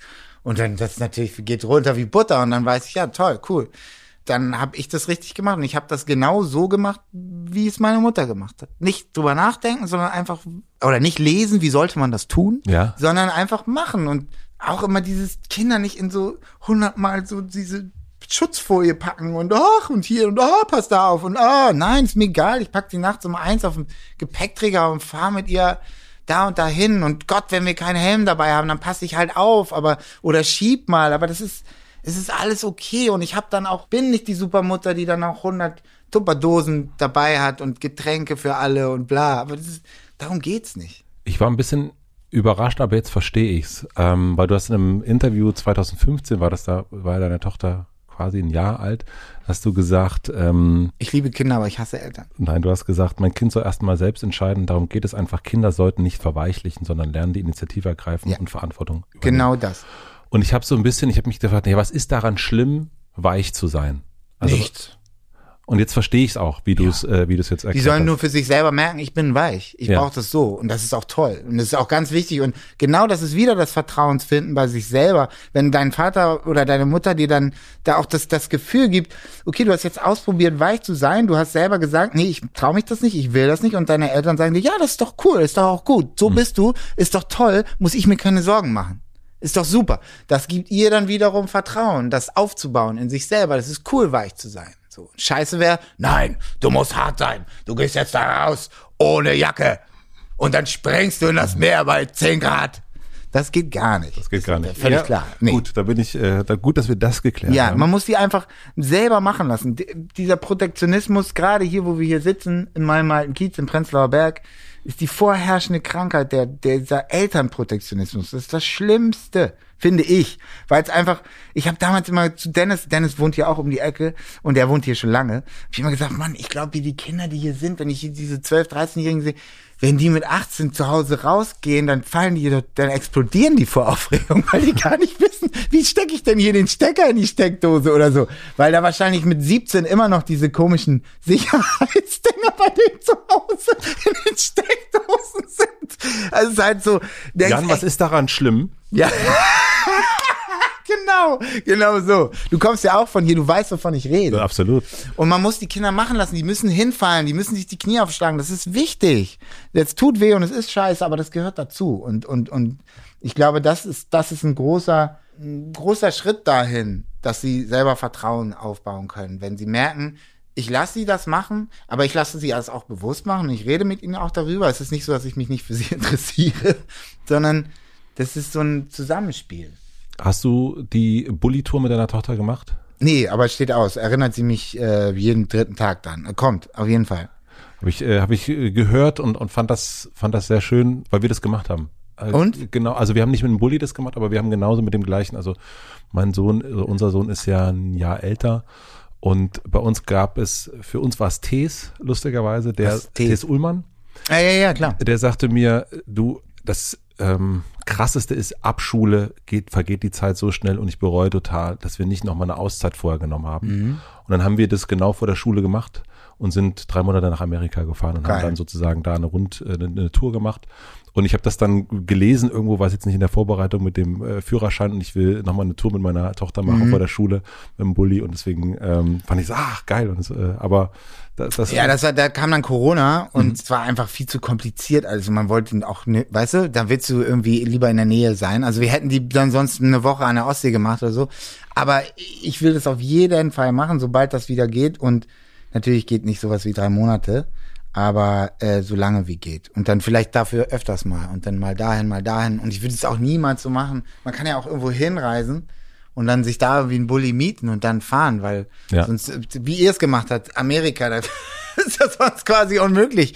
Da einschiffen mit einem eigenen Dings und bla. Das ist genau richtig, so muss man das machen. Ja, das war auch wirklich toll und das ist, äh, diese Erinnerung ist auch immer noch total präsent an dieser Zeit. Also das, so dieses sich dran erinnern, auch als Glaub ich. Familie und Ja, meine Frau will das unbedingt auch in Amerika machen. Das, lass die das bloß nicht hören. das schneiden wir jetzt raus. wir sind ja so ein bisschen hergekommen durch deine Eltern, äh, durch das äh, linke Haus und Hamburg. Jetzt ist 99 genau das passiert. Es ist, äh, war größer als groß. Wie haben deine Eltern, die linken Eltern im besetzten Haus, darauf reagiert, dass der Sohnemann ja ein Superstar wurde, der im Fernsehen lief, rauf und runter und eigentlich so das, ja, natürlich auch so Idol war, Nike Air Max und so weiter, also Statussymbole, die ähm, äh, noch sonst neben der Paprika liegen. Wie, also normalerweise freuen sich ja Eltern Ja. Total und Ja. sagen, das ist das Allerschönste auf der Ja, ganzen Welt. genau Aber hier so geht es ja so ein bisschen gegen die eigenen Ideale. Nee, nee, nee, überhaupt nicht, weil, ähm, also erstmal ist es natürlich klar ein linkes Haus, aber äh, das war ja da nicht mal besetzt. Also, ne, ab der Gerichtsverhandlung war es ja ein, nur noch ein alternatives Wohnprojekt. Und da hing halt ein Transparent dran, aber ansonsten war das ein richtig tolles, schickes Haus. Und wie gesagt, meine Eltern waren ja auch überhaupt nie irgendwie so, so irgendeiner äh, Gruppierung angehört. Oder irgendwie welche Trotzkisten oder Spontis oder wie man damals so hieß. Keine Ahnung. Sondern waren ja immer Freigeister und eher quasi von der Künstlerseite. Und die haben sich einfach nur tierisch gefreut und an diese ganzen Sachen wie wie Nikes und so habe ich die doch schon als kleiner Junge ran, zart rangeführt. Das kannten sie ja alles schon. Also ich meine, für die war das doch einfach kein Wunder, dass all das, was ich mir immer gewünscht habe und was sie sich, was sie mir nie kaufen konnten, ähm, dass ich das dann dann vollkommen abzelebriert habe und und und und mir 20 Paar Air Max geholt habe. Das war für die völlig logisch und ähm, auch überhaupt nicht. Keine Ahnung, das ist ja kein antikapitalistisches, leninistisches Haus gewesen oder so. Da gab es Okay. alles. Die, die Leute, die da waren, die da gewohnt haben und gelebt haben äh, und da auch immer noch wohnen und leben, das sind ja auch äh, äh, Bürger in dem Sinne, die Lehrer sind oder Anwälte oder oder so. Das ist- quasi nicht so, dass du wie in der Hafenstraße oder in der Roten Flora dich vor so einem äh, äh, in der Volksküche dann vor dem Hausversammlungstribunal zu rechtfertigen hast, wieso du da äh, kapitalistische Anleihen in deinen Texten zu finden sind. Und der Sohn jetzt plötzlich ähm, im Fernsehen läuft. Du hast als Kind schon Außerdem haben sie da auch nicht mehr da gewohnt. Das, so, das, ah, okay. das, darauf wollte ich noch hinaus. Die sind nämlich, weil sie sich, weil sie auch Sie sich dachten, das verzopft. ist zu links. Ja, genau. Nee, sie haben sich so ein bisschen verzopft mit diesen ganzen, Hm. äh, also nicht mit diesen ganzen, sondern da gab es einfach ein bisschen Zoff und ich glaube, die Ideologien gingen auch ein wenig auseinander und ähm, und dann haben sie halt einfach gesagt, als ich ausgezogen bin, ja, wir ziehen auch aus. Okay. Du hast ja als Kind schon geträumt vom Popstar-Tum. Also du hast Bandmitglieder mit Leoparden Ja. äh, Sachen gemalt und, und irgendwie so ein bisschen Madonna und, und so weiter und so fort. Du hast dich ja dahin geträumt mit, keine Ahnung, sechs, sieben, acht, neun, zehn und dann stehst du da irgendwann und bist Mad Madonna. Ja. Und Diego Maradona. Donner. Du bist dann Diego Maradona. Hm, Was, was ist dir aufgefallen in dieser Zeit? Also wo, in diesen Träumen davor und dann bist du da. Die das ist, äh, muss man voneinander entkoppeln, weil diese Träume, das waren, das waren so, äh, das war einfach immer meine Leidenschaft, also Musik und das ganze Game und Bands und auf der Bühne sein, das war immer mein großes Ding und meine Leidenschaft, weil ich aber auch einfach als Kind da ganz normal rangeführt worden bin durch meinen Vater, der halt auch Musiker ist und in Bands gespielt hat und ich war halt immer da. Das heißt, ähm, das war nicht für mich so ein Mysterium, wo ich mich reingeträumt habe, weißt du, so oh, Musik und dann stehst du da und dann oh, redest du was in ein Mikrofon mit Effekten oder so. Das, das war alles für mich Völlig klar. Mhm. nicht völlig klar, aber das ist so ein, so ein vertrautes Terrain. Das heißt, man träumt nicht in dem Sinne, sondern man hat einfach eine Leidenschaft dafür, weiß aber auch ganz genau, wenn jemand sagt, was Saxophon bedeutet oder Trompete oder Posaune, was andere Kinder eben nicht wissen. Und ähm, diese Leidenschaft bleibt, aber die ist nie so, dass ich, ich habe nie gedacht, mich irgendwie gesehen, wie ich, ah, geil, ich habe am Anfang Schlagzeug gespielt, das habe ich mir selber so ein bisschen beigebracht und fand immer die Schlagzeuger in der Band von meinem Vater am coolsten. Und dann habe ich mich nie jetzt so gesehen, oh, wie ich auf der Bühne sitze und für Madonna Schlagzeug spiele, während ich Like a Virgin angemacht habe und dazu irgendwie Drums gespielt habe, auf so einem total zusammengestellten, nicht wirklich Schlagzeug, sondern das war einfach so. Ich fand das geil und und weißt du, das war meine Leidenschaft. Aber ich habe mich, das war nicht so, das will ich werden, nie. Ja. Und das andere, so blöd und abgedroschen wie das klingt, aber das ist das Schöne an Hip Hop und an dem Hip Hop, wie ich ihn kennengelernt habe. Der ist ja relativ unmaterialistisch gewesen oder an uns rangekommen und wir waren relativ unmaterialistisch damals drauf. Das ist quasi, also vor allem der Hip Hop dann aus der, der eigenen, aus den eigenen Kulturkreisen, der mich ja überhaupt erst dazu gebracht hat, auf Deutsch dann zu rappen, weil ich gemerkt habe, das geht. Die Franzosen machen das, die machen das richtig geil. Und die haben ja noch einen viel unmaterialistischeren äh, Lifestyle gehabt äh, und das auch propagiert und auch gesagt, das ist scheiße, Autos, äh, äh, Frauen, Waffen, was soll das hier? Wir machen Kultur, wir machen Trippelreime und so. Das hat mich ja auch sehr beeinflusst und deshalb was, äh, äh, boah, jetzt habe ich gerade den Faden verloren. Äh, ich bin da hingekommen. Was war nochmal die Ausgangsfrage? Was, was du festgestellt hast, also als äh, Kind Genau, träumend genau. davon. Genau. Und dann, äh, und dann habe ich das gemacht und unter den Aspekten auch noch so was wie Cora E's Leitsatz war zum Beispiel, ich lebe für Hip-Hop, nicht von Hip-Hop. Das heißt, es war zu dem Zeitpunkt, wo ich angefangen habe und wo wir auch besser geworden sind und bekannter, durftest du keinen Erfolg haben in dem Sinne. Erst als erst als, als, wer waren die ersten? Also ich würde, ich weiß nicht, ob es fettes Brot waren oder Freundeskreis, aber wir waren ja alle vernetzt, wir kannten uns ja alle. Ähm, den Gang eingegangen sind, den Pakt mit dem Teufel und äh, mit dem Major-Label äh, äh, Verträge aufgesetzt haben, aber Bandübernahmeverträge, wo sie sozusagen die Kontrolle behalten konnten. Das, da, wir, wir hatten alle große Angst vor diesem Klischee böser Major. Was ja auch stimmt. Ist ja kein Klischee. Klischees sind ja immer wahr. Und gezeigt haben, das geht. Ab da war es überhaupt, und die haben dann Erfolge und der Sound wurde besser, weil sie länger im Studio sein konnten und in einem besseren Studio. Und ah, man hat gemerkt, ah, okay, alles klar, das geht auch. Und so geht das. Und man muss gar nicht so ein Arschloch dafür sein und man muss auch gar keine Arschloch-Plattenfirma haben.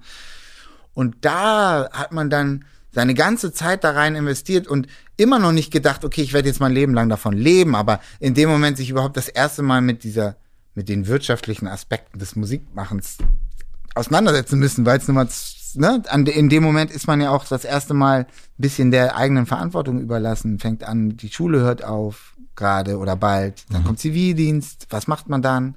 Und man versucht die ganze Zeit auf allen Ebenen irgendwie zu lernen und sich zu professionalisieren. Und dann macht man das und das wird dann auch noch so ein Erfolg, aber immer noch nicht, also so blöd das jetzt klingt, immer noch nicht hat man irgendwie sich das immer herbeigewünscht, dass man jetzt das als Beruf hat. Sondern man hat andere Rapper gehört oder man hat sich gesagt, oh, die haben so einen geilen Beat oder die haben so einen geilen Song oder die haben so geile Raps, die haben so eine geile Stimme. Das wollte man alles. Unbedingt. Das ist so geil. Und das ist das, was einen so angestachelt hat und weshalb man das immer weitergemacht hat. Aber es war nie so, der hat so einen geilen Beruf. Das will ich auch unbedingt mein Leben lang machen. Ähm, weil man hat ja auch all die ganzen Sachen mitgekriegt, die dazugehören, die man auch machen muss, auf die man verzichten muss oder die man zusätzlich machen muss, wenn man will, dass das an den Start kommt und die keinen Spaß bringen. Überhaupt keinen Spaß bringen. Und da musste man sich in den Arsch treten, aber man hat es halt gemacht, weil man hat gemerkt, das gehört dazu. Und wenn du das nicht an den Start bringst, dann machst du es nicht richtig. Und ähm, so läuft es halt. Und jetzt sitze ich hier nach 30 Jahren und mache das immer noch. Natürlich habe ich mich dann immer mal zwischendurch hingesetzt und gesagt, oh Mann, bin ich glücklich, muss ich demütig sein, ist das toll, dass das alles so gelaufen ist. Aber es ist wirklich so, dass ich das zu keinem Zeitpunkt im Vorhinein geplant habe, sondern es ist so, dass ich einfach ab einer bestimmten Zeit, ab einem bestimmten Zeitpunkt gemerkt habe, ey, das geht ja so und das kann so weitergehen. Ich muss nur lernen, immer weiter lernen. Ich darf nie damit aufhören. Muss immer dieses Lenken, muss das immer so ein bisschen lenken und immer lernen, immer gucken, weil sich sowieso, selbst wenn ich, man hat eh, das verändert sich ja, selbst wenn man alles gelernt hat, hat sich alles andere verändert und man muss wieder neu lernen. Es ist ein stetiger Prozess. Und ich bin so dankbar und so froh und so glücklich, dass ich da immer noch bin, wo ich bin. Ähm, aber vielleicht ist das auch das Geheimnis. Das, was ich dann vielleicht, um jetzt nach zehn Jahren mal auf deine Frage zurückzukommen, ähm, wo ich mich dann sehe, wenn dann irgendwie, keine Ahnung, ein O Johnny in einem Club läuft und ich mich immer noch nach zehn Jahren darüber freue, dass das so geil klingt, wie es klingt, weil das das eine Mal von 100 ist, wo ich es wirklich mit meinem scheiß Perfektionsdrang geschafft habe, dass das so, so, klingt, wie ich das möchte, oder nicht ich das geschafft habe, sondern Kaspar Tropf, der das alles mixt. Und dass ich mich nach zehn Jahren immer noch darüber freue und dann sitze ich da und merke, das ist dann wahrscheinlich der Moment, den du meintest, wie das dann ist, auf der Bühne zu stehen und wirklich das zu haben, wovon man mal geträumt hat. Genau. Das ist der Moment und der ist wunderschön, ähm, weil es einem so ein Gef Gefühl gibt von, ja, hier. Ähm, de, de, genau, das ist, das ist die, die, das gleiche Gefühl, was man damals, an das man sich nicht mehr erinnern kann, wahrscheinlich, äh, worüber wir gesprochen haben, wie, wie man selber sein eigenes Selbstvertrauen aufbauen kann, indem man seine Eltern oder ein tolles Umfeld hat, was einem Support gibt und wenn man noch nicht darüber nachdenkt, sagt, das hast du toll gemacht und das macht das so, das ist richtig. Ja. Und das fühlt sich wahrscheinlich, so hat sich das damals angefühlt, darauf habe ich mein Selbstvertrauen gebaut und so fühlt sich das auch an, wenn du das dann im Club hörst. Und das ist so bestätigend und so schön, dass du dir denkst, egal was gerade war, egal wer dir wieder gerade irgendwie die und die Platte zerrissen hat oder gesagt hat, das war scheiße. Ich höre das selber hier, ich höre nach zehn Jahren, das ist, klingt so geil und ich bin einfach zufrieden damit. Und das ist toll, dass ich das geschafft habe, mal endlich weil ich habe mich hundertmal davor immer geärgert, wenn ich einen Beat im Club gehört habe von mir und ah, das klingt, ah, ich bin rausgegangen, weil ich mich schäme. Mhm. Aber das Mal stehe ich da und bleib da und es klingt einfach geil und ich freue mich einfach drüber. Das ist dann aber wirklich Handwerk ja auch ja, wirklich. Ja, das stimmt. Ne? das ist wahr. Ja, das ist ja dann nicht mehr so Träumerei, sondern doch, es ist, ist, schon auch. Also Traum, am Anfang ist der Traum, aber dann ist es ja wirklich Handwerk. Also ja, aber so ist es doch bei allen Träumen. Also der, der, der Fußballträumer, der also Fünfjährige, der irgendwann in der Bundesliga Stürmer sein will mhm. und Torschützenkönig, das ist auch Handwerk. Mhm. Ne? Also da muss er auch sehr lang und hart für arbeiten, dass er das hinkriegt. Oder irgendwo da, selbst wenn er dann irgendwie Jugendtrainer irgendwann wird, aber merkt, geil, das ist das, was ich machen wollte, war es trotzdem Handwerk. Und er musste sehr lange an seinen Skills feilen, um da hinzukommen. Woran hast du gemerkt, dass der Blick, dass du, also, dass es zwei Personen gibt, Jan Delay und Jan Philipp Eisfeld. Und das sind ja dann irgendwann zwei verschiedene Personen. Das ist der Blick von außen, wir haben ja auch erst schon über Vertrauen innen und außen gesprochen, das ist ja genau das Gleiche. Und dann gibt's den Jan Philipp Eisfeld, der, der Innen.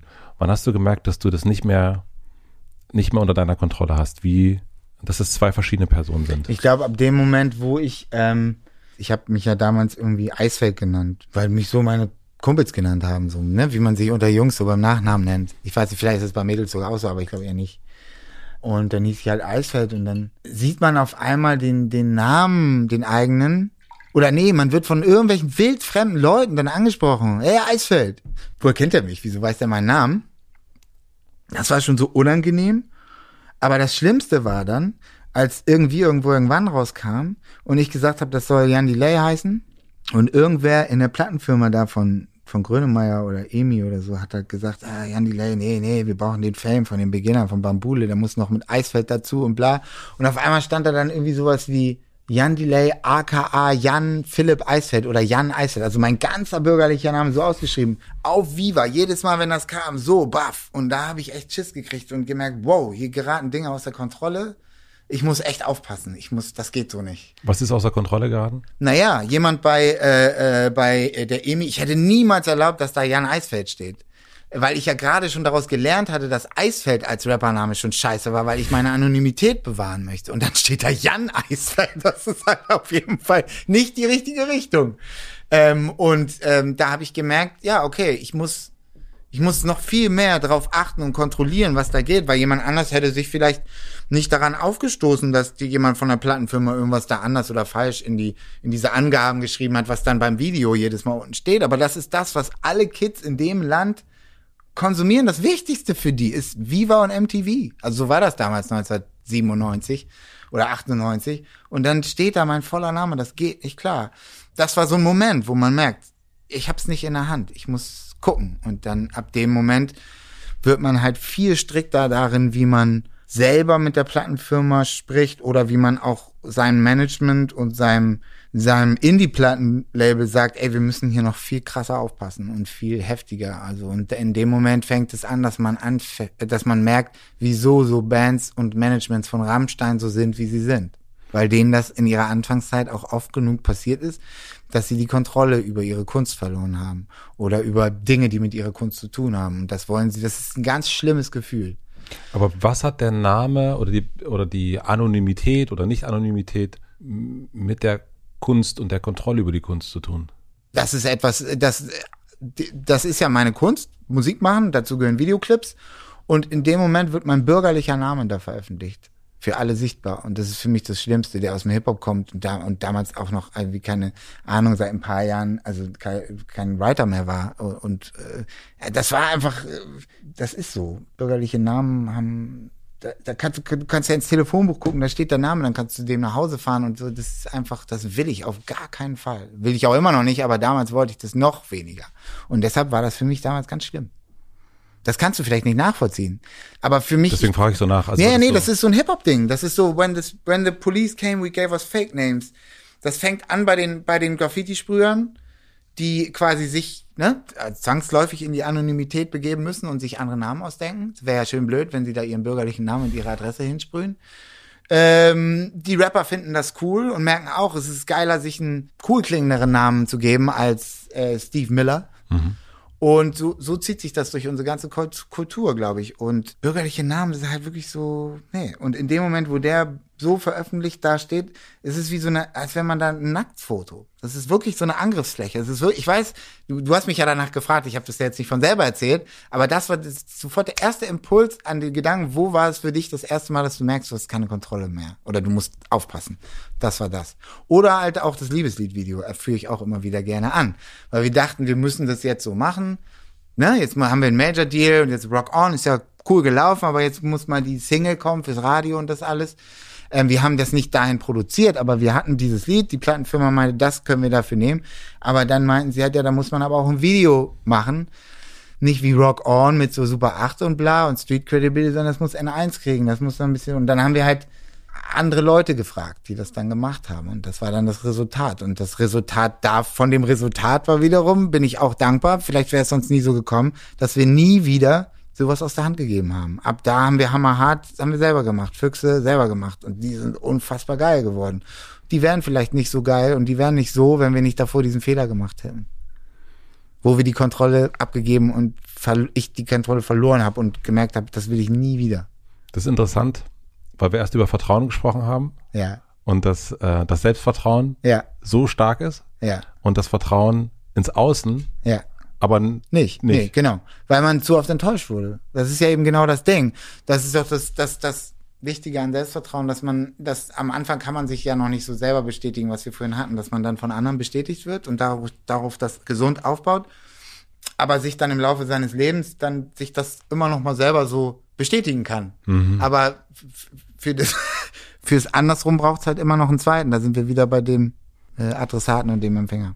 Aber natürlich auch anstrengend. Mhm. Natürlich, also weil es so Kontrolle behalten im Aus, also gerade wenn es so groß ist, also so das, was ähm Das ist ganz schwer und ganz anstrengend, weil man sich da auch wahnsinnig macht, weil man natürlich auch in allem dann irgendwann anfängt, eine Gefahr zu sehen, auch in Dingen, die vielleicht, wo man ruhig mal die Kontrolle abgeben kann, weil es auch gut tut. Es ist, wie du sagst, sehr anstrengend und das kann einen auch wahnsinnig machen.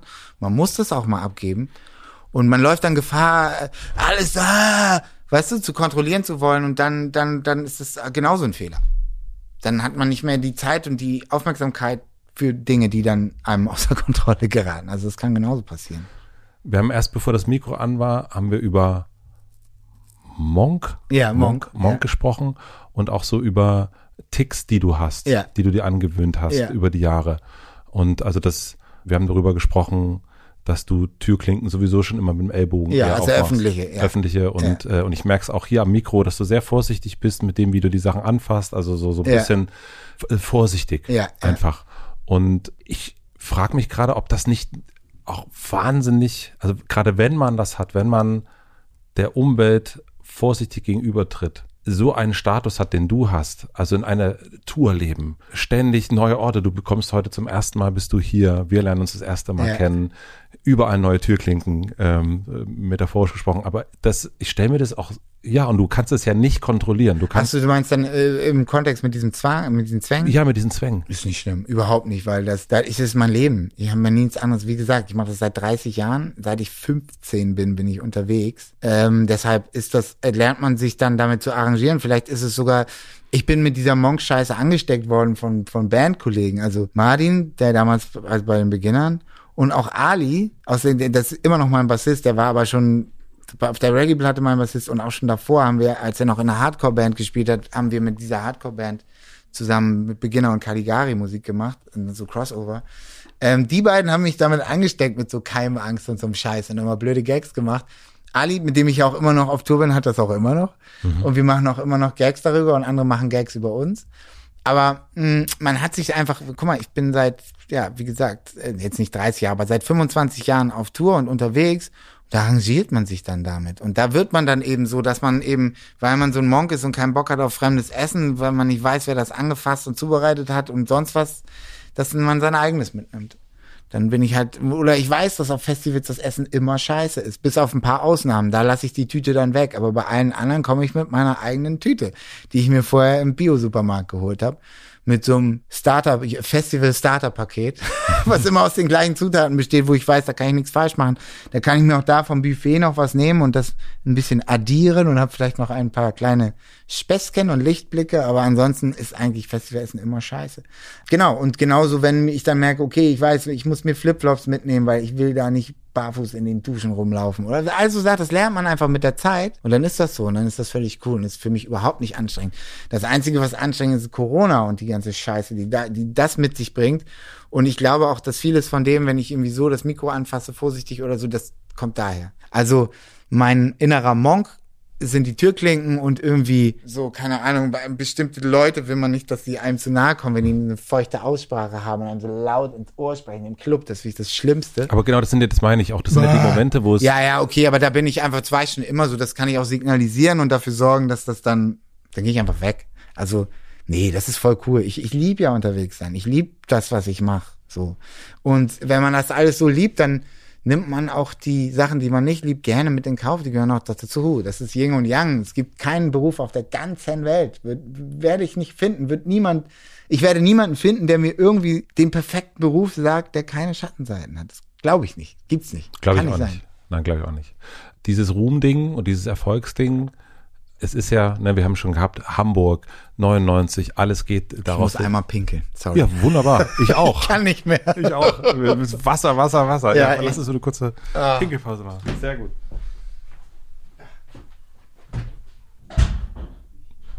Ich finde, es ist wirklich sehr, also A, lieber Jan, es ist das erste Mal, dass hier, glaube ich, gekifft wird im Hotel. Wo? Wie Kiff? Also äh, äh, geraucht wird. Was? Und das, ähm, das Zweite ist, ich wollte mit dir über deine erste Soloplatte kurz sprechen. Ja. Und es ist tatsächlich meine letzte Kifferzeit gewesen. Ja, ja, ja. Und ich äh, erinnere mich, während ich dir zugucke, wie du deine Zigarette selbst drehst, äh, wie viel ich damals äh, gekifft habe und ich glaube vor allen Dingen so vergiftet gehört habe. Ah, geil. Alle ja. sind vergiftet. Ja, Und toll. man, Ich habe äh, gerade gestern das, äh, den Song wieder auf die Liste, weil wir proben, wenn die Promo-Woche jetzt vorbei ist, haben wir eine Woche Probe. Das erste Mal seit anderthalb Jahren, dass wir, obwohl, nee, wir haben schon zusammen was gespielt, aber das erste Mal, dass wir wieder richtig proben und so. Und ich habe vergiftet auf die Liste geschrieben. Ja, das es macht Sinn. das macht auf jeden Fall Sinn. Wir sind äh, vor der Toilettenpause äh, waren wir bei dem beim Ruhm. Ich habe äh, gehofft, dass äh, es einen großen Konflikt zwischen deinen Eltern gegeben hat. Gab es alles nicht, war alles total super.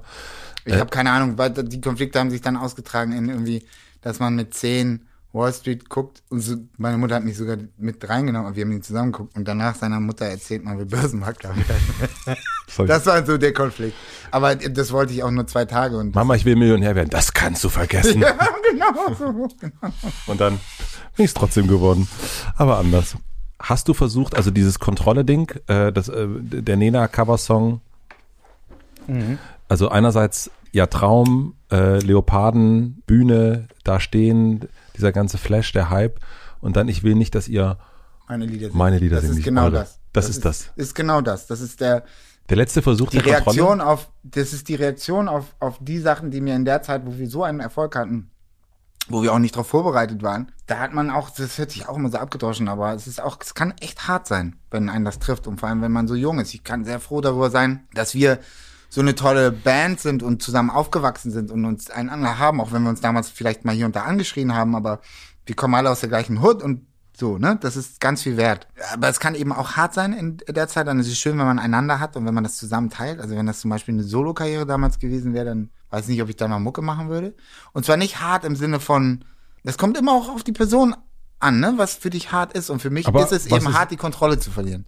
Und, Okay. und, und wenn einem das, was man, wo, was einem das Wichtigste und Größte und Tollste ist, wo man sein gefühlt ganzes Leben dran gearbeitet hat, wenn man 22 ist, wenn einem das so aus den Händen gerät und wann für einen ist Hip-Hop und die Kultur und das ist, ist uns auch wirklich, es ist einem so wichtig, das ist uns so wichtig gewesen und so ein Anliegen. Das war eine ganz andere Zeit. Unser Traum war, dass es hier so ist wie in New York, dass man, dass alle Hip-Hop hören, das ganz normal ist und dass äh, man sich dazu auch nicht so anziehen muss, sondern dass das in dem Bewusstsein von allen Menschen ist und dass ein, ein Act wie Dynamite Deluxe im Radio läuft und dass Sechsjährige äh, in der Morning-Sendung anrufen im Radio und darüber reden, wer geiler rappt, Sammy Deluxe oder Azad, in einem, in einem Mainstream-Radio. Ja. Und das war damals ja so in New York, immer wenn wir da da waren und das war das, was wir uns für hier auch gewünscht haben und deshalb haben wir darauf so aufgepasst, deshalb war es uns so wichtig und deshalb wollte ich zum Beispiel, also wollten wir auch, hatten wir diese Angst vor den Major-Labels, was ich eben erzählt hatte, wo Fettes Brot das toll vorgemacht haben und immer mit dem Label dann, also Fettes Brot mit Yo Mama und äh, Freundeskreis mit, äh, nicht vor Artist, sag schnell, vor, wie hießen die Plattformen? For Music. For Music. Ja. Ähm, so quasi im Zusammenschluss mit den alten Indie-Leuten das groß machen und kontrollieren können. Das war cool. Und dann haben wir das auch gemacht und gemerkt, es geht, aber dann gibt's eben, merkst du eben auch Dinge, die nicht gehen, wo die, du musst erst die Erfahrung sammeln, wo die, die, die, du kannst ja auch nicht darüber bestimmen, wer hört denn jetzt meine Lieder. Und auf einmal, das ist jetzt nicht so hart, das ist nur lustig, aber schon, das ist, äh, ekelt einen an, wenn dann so ein getunter Golf mit so Bundeswehrsoldaten an dir vorbeifährt und die singen Liebeslied. Das ist schlimm. Das ist einfach, weil das ist das absolute Gegenbild von deinem Ideal und das ist das, wogegen du immer deine Sachen gemacht hast und auf einmal singen die das. Das ist so, kann man sich vielleicht nicht vorstellen, aber das war, boah. Ich meine, man kennt die Stories von Kurt Cobain, das ist, wie, wie hart das für ihn war, als er das erste Mal Smells Like Teen Spirit in einem Supermarkt gehört hat, aus dem Kaufhausradio, mit wahrscheinlich noch in so einer Orgelversion oder so. Äh, und das ist wirklich hart, wenn man, wenn man selber vom, vom direkten Gegenpol kommt so und auch dafür angetreten ist für diesen Gegenpol. Oder die Leute, die man eigentlich respektiert hat und denen man nachgeeifert hat, sagen, das, was du da machst, ist ähm, nicht richtig Hip-Hop. Oder weil du benutzt so viele verschiedene Musik, das ist, oder das ist Sellout. Ihr seid bei Viva, ihr seid in den Charts. Äh. Du musstest dich entschuldigen, wenn du in den Charts bist. Früher musstest du, äh, heute musst du dich entschuldigen, wenn du nicht in den Charts bist. Das war alles anders, ein total anderes Wertesystem. Deshalb war Kontrolle, heute ist sie genauso wichtig, aber aus anderen Aspekten damals noch viel, vielleicht viel wichtiger für mich und, oder es war viel schlimmer für mich, wenn mir die aus der Hand geglitten ist. Und deshalb wollte ich bei der Reggae-Platte dann auch, weil ich gesehen habe, was bei Hip-Hop passiert ist, aber habe gemerkt, wir konnten ja alle zusammen eine große, tolle Szene aufbauen, die, die, ähm, ne, mit all den Indie-Labels, die zusammen zum Major gegangen sind und in all den anderen tollen Bands. Aber Reggae-mäßig gab's das nicht. Also es gibt eine Reggae-Szene in diesem Land und tolle Soundsystems, von denen ich auch einige kenne.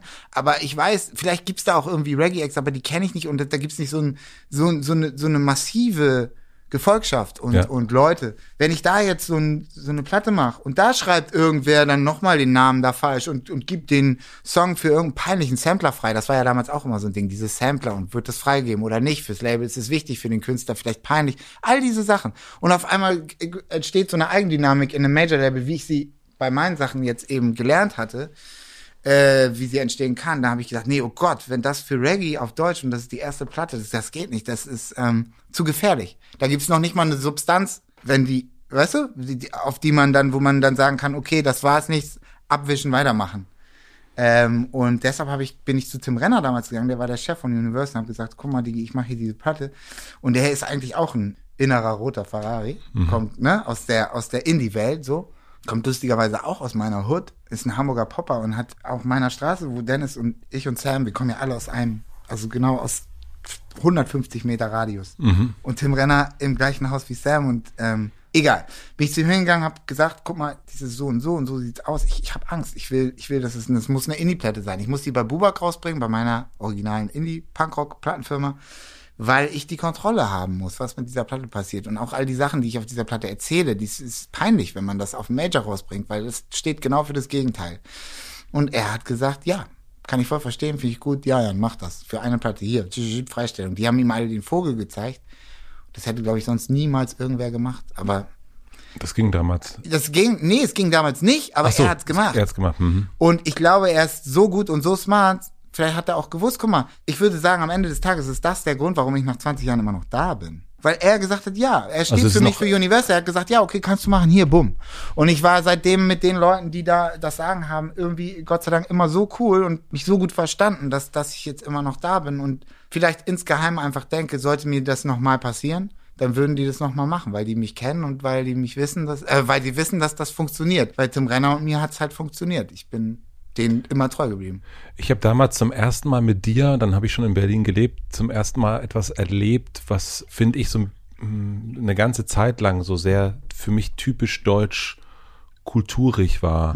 Nämlich zum einen diejenigen, die Indie waren, die wollten mehr Platten verkaufen und vor größeren, vor größerem Publikum Ja. spielen.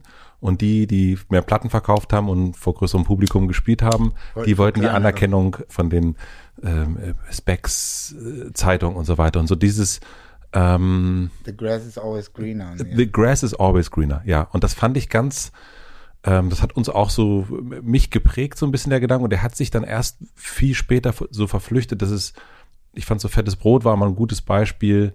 Wenn ich bei denen auf dem Konzert war oder auch mal im Backstage war, dann war da immer ein großes, alles ist super, alles ist cool, äh, wir machen Mitmachnummern, wir machen auch nicht Da Mitmachnummern. diesen Coolness-Faktor überhaupt. Null. Und das war irgendwie sehr befreiend, das mal zu sehen, ähm, dass es auch anders geht, dass es nicht irgendwie alle griescremig von der eigenen Crew dastehen und denken, oh, jetzt machen sie wieder den Hit. Voll. oh, Ja, Scheiße. ja, voll, voll. Und das hat sich ganz lange so gehalten, dieses Bild. Und dieses, ich hatte so das Gefühl, dass sich manche Künstler, und jetzt komme ich endlich zu meiner Frage, damit eigentlich auch ein bisschen selbst auf dem Fuß rumstehen, weil eigentlich bist du ja mit Bambule, hast ja genau die Musik gemacht, die du wolltest. Mhm. Und hast dich nicht verbogen und bist einfach damit erfolgreich geworden. Genau. Und dann ha- haben das einfach ganz viele Leute haben deinen Geschmack geteilt. Das ist ja eigentlich erstmal nichts Schlimmes. Genau, das war, war toll. Aber wo ist die Frage? Die Frage ist, ob du dir nicht selbst damit auf dem Fuß gestanden hast, mit dieser The grass is always greener. Nee, weil es kam, bei uns war es ja so, dass wir, ähm, wir hatten ja das Glück, wir haben das ja einfach gemacht, das, was wir fühlen und was wir wollten und was unser Traum ist, eine geil klingende Platte zu haben mit geilen Reimen und geilen fetten Beats. Und auf einmal fanden das die anderen auch und hatten auch unseren Geschmack und wir haben das irgendwie getroffen. Und da standen wir uns ja nicht auf dem Fuß, das war ja toll. Und weil es viele Leute gehört haben und viele Leute die Platten gekauft haben, die auf einmal bei MTV und Viva waren und in den Charts, haben wir dann eben auch auf einmal in großen Locations und auf Rock am Ring und sowas gespielt. Und ähm, das war ja dann da. Ja.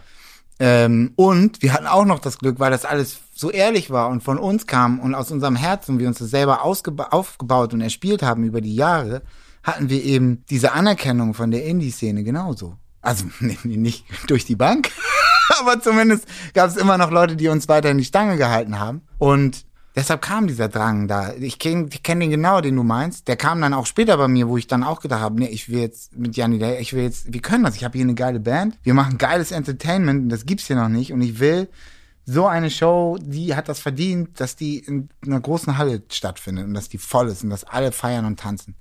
Und das war dann schon so ein, so ein auch so ein Drang. Aber damit habe ich mir nicht auf den Fuß gestanden, weil ich, das war gut, dass ich das wollte, weil es war ein tolles Ziel und, und das war einfach, es waren so, oder sind die tollsten Momente, wenn man in so einer großen Halle steht mit so einer tollen Band und so einer geilen Show, was alles so viel Arbeit ist und nur mit dieser Erfahrung der Jahre überhaupt zu, auf die Beine zu stellen ist und all den, vor allem den Leuten, die daran beteiligt sind, die man über die Jahre kennenlernt, die wichtig sind für diese, jede Scheißposition in diesem ganzen Konglomerat.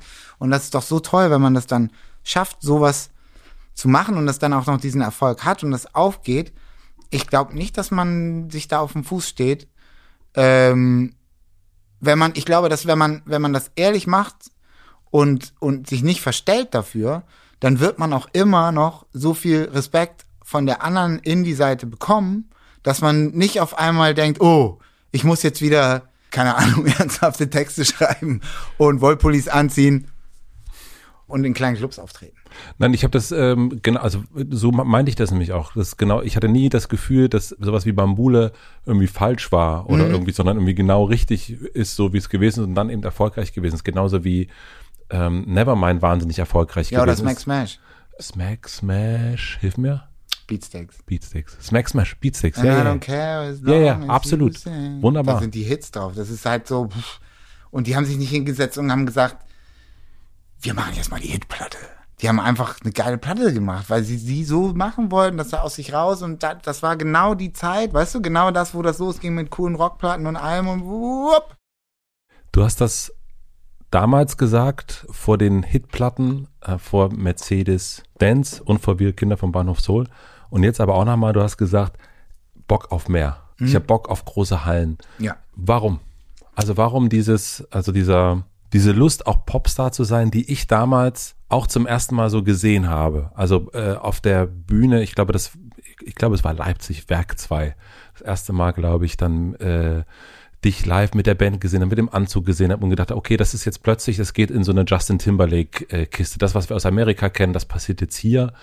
Auch mit der Historie, aber so dieses, da will jemand Das, genau. Star sein. Ja, das, äh, genau, das war nicht, ich will, ich wollte nicht, ich wollte nicht Star sein im Sinne von, ey, guck mal, wie geil, ich bin der Star hier, sondern ich wollte, dass so eine, so, das gutes Entertainment der Star ist. Es klingt jetzt vielleicht scheiße, aber es Nee. ist wirklich meine, mein aufrichtiger Wunsch gewesen.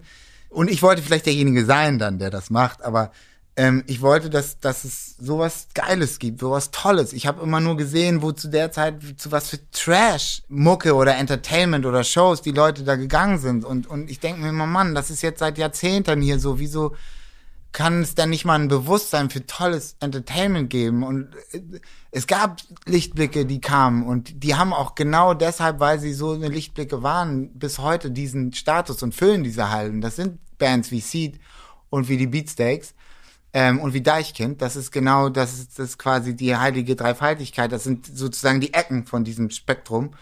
Ähm, aber die waren damals noch nicht am Start oder noch nicht so large. Es war noch nicht so, Ja. wie das jetzt, ne, wie man es danach kennt. Und einfach der Gedanke, Mann, wieso kann das denn nicht sein, dass es sowas gibt, was einfach nur gut ist und was honoriert wird dafür, dass es gut ist und nicht dafür, dass es auf Viva läuft und nicht dafür, dass es, äh, was weiß ich, wofür damals Sachen honoriert wurden, für den Klingelton oder für, für irgendeinen Scheiß, sondern dafür, dass da in dem Moment krasse Handwerker auf der Bühne stehen und unter der Bühne, hinter der Bühne, die das gut machen, was sie machen und mit Herz machen und damit trotzdem so eine riesen Sache füllen können, wie sonst nur von so Schlagerschrott gefüllt wird. Was mich daran wundert, ist, dass, also es gibt einen Unterschied zwischen diesen, zwischen der äh, heiligen Vierfaltigkeit. Das sind alles Gruppen.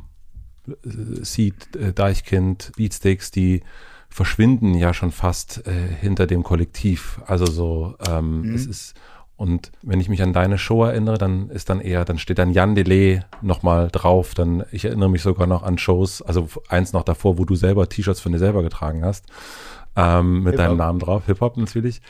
Und ich kriege das noch nicht zusammen mit dem Selbstvertrauen, das jemand hat, sagt, ich bin eigentlich gut genug, dass er sich seine Schuhe putzt und da rausgeht und sagt, ich habe, ich will noch mehr, ich will, ich, ich suche diesen, ähm, auch ich will, ich stehe ja da nicht mit, äh, mit meinen, wie, wie viele Leute sind bei Seed? 50 anderen Bandmitgliedern, sondern ich stehe da allein, ich stehe vorn, ich bin der Mann mit dem Hut, äh, der, der Spot ist auf mich allein, äh, auch mal zu Momenten und dann kommt natürlich die Band und so weiter. Also wie geht das zusammen? Wieso? Aber, aber ich verstehe nicht, wieso es für dich nicht zusammengeht, dass man Selbstvertrauen hat und das macht. Na, weil diese gerade Such, beschreibst. Mm, weil ich glaube, das ist auch ein, Lars Eidinger nannte es mal ein Schrei nach Liebe. Mhm.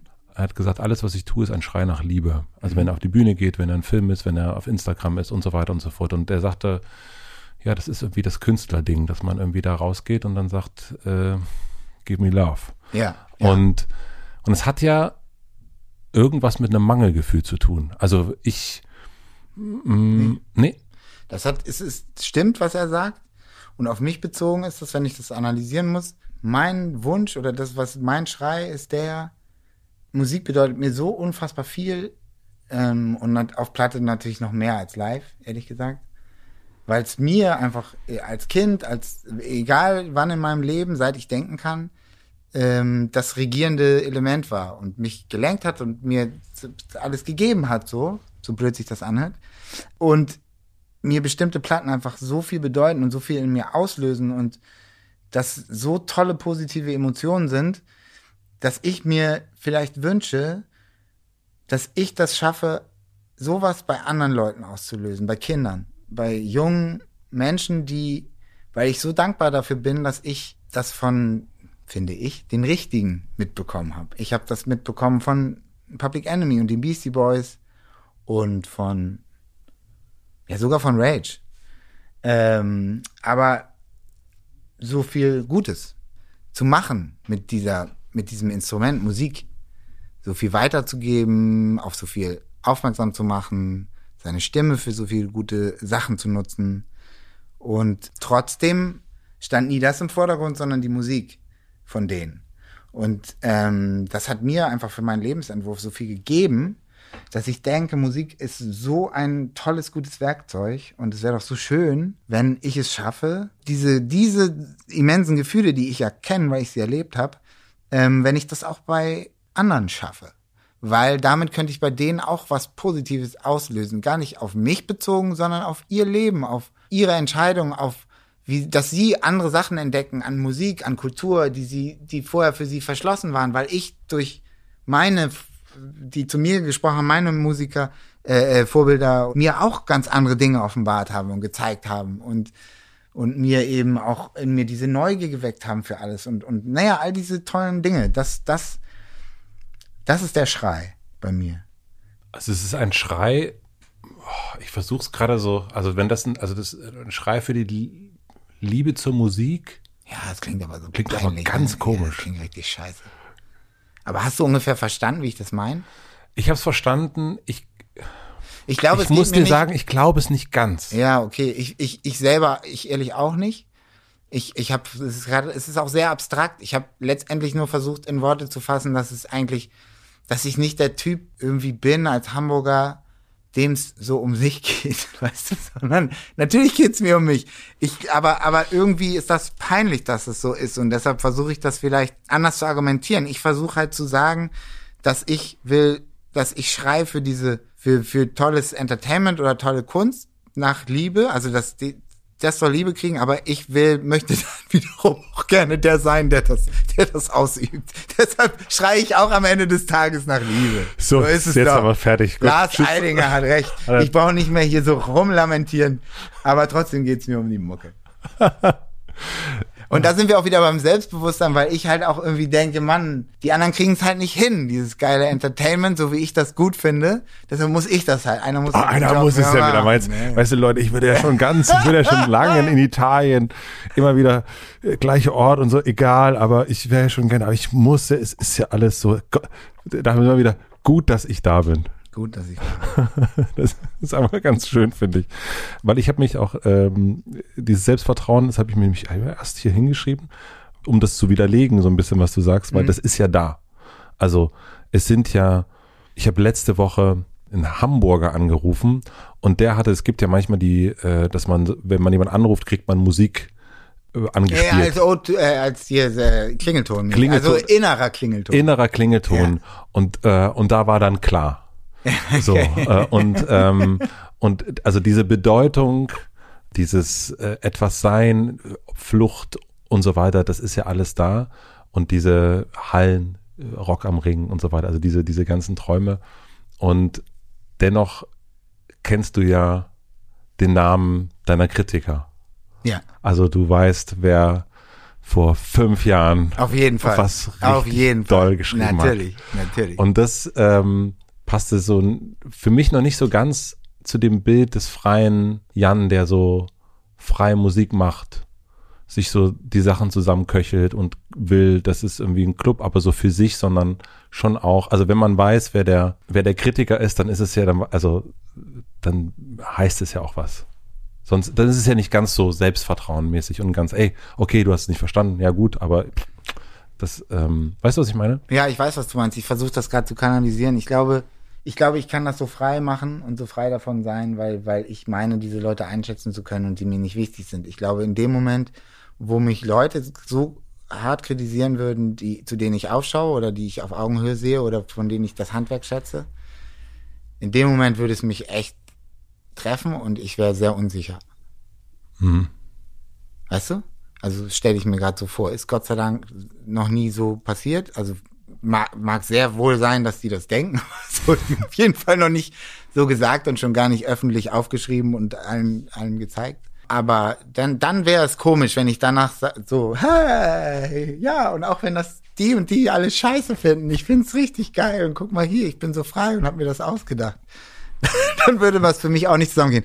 Aber dadurch, dass, dass halt, weißt du, irgendwelche Vögel sind und ich halt denke, ich finde das geil, was ich da mache, ähm, äh, bin ich da, auch wenn mich das foppt und ich mir das merke und ich dann echt ein Elefant bin, ist es halt so. Also wer, wer, wer mit der ähm, Kunst verheiratet ist, hat die Kritik zur Schwiegermutter.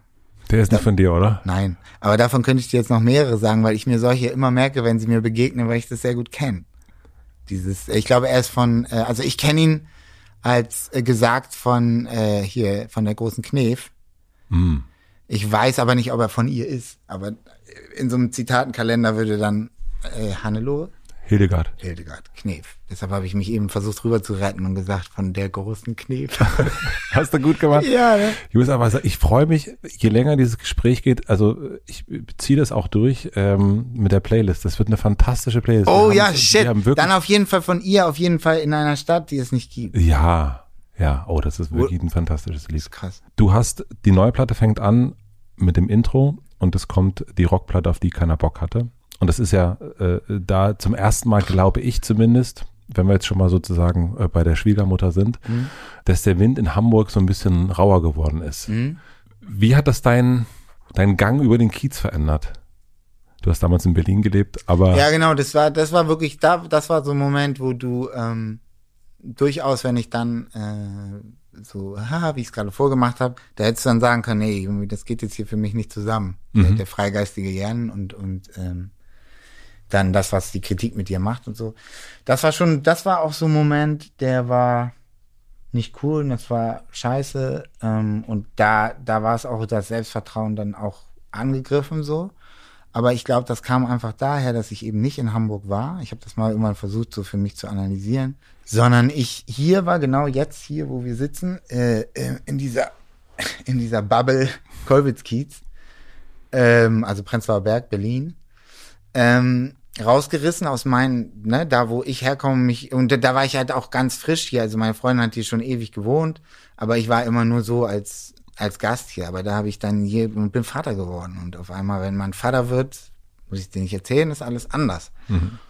Und also rausgerupft zu Hause und verpflanzt, dann nicht nur neue Stadt, neues alles, sondern auch noch neues Leben durch Geburt und diverse Unsicherheiten und all so eine Dinger, die damit einhergehen.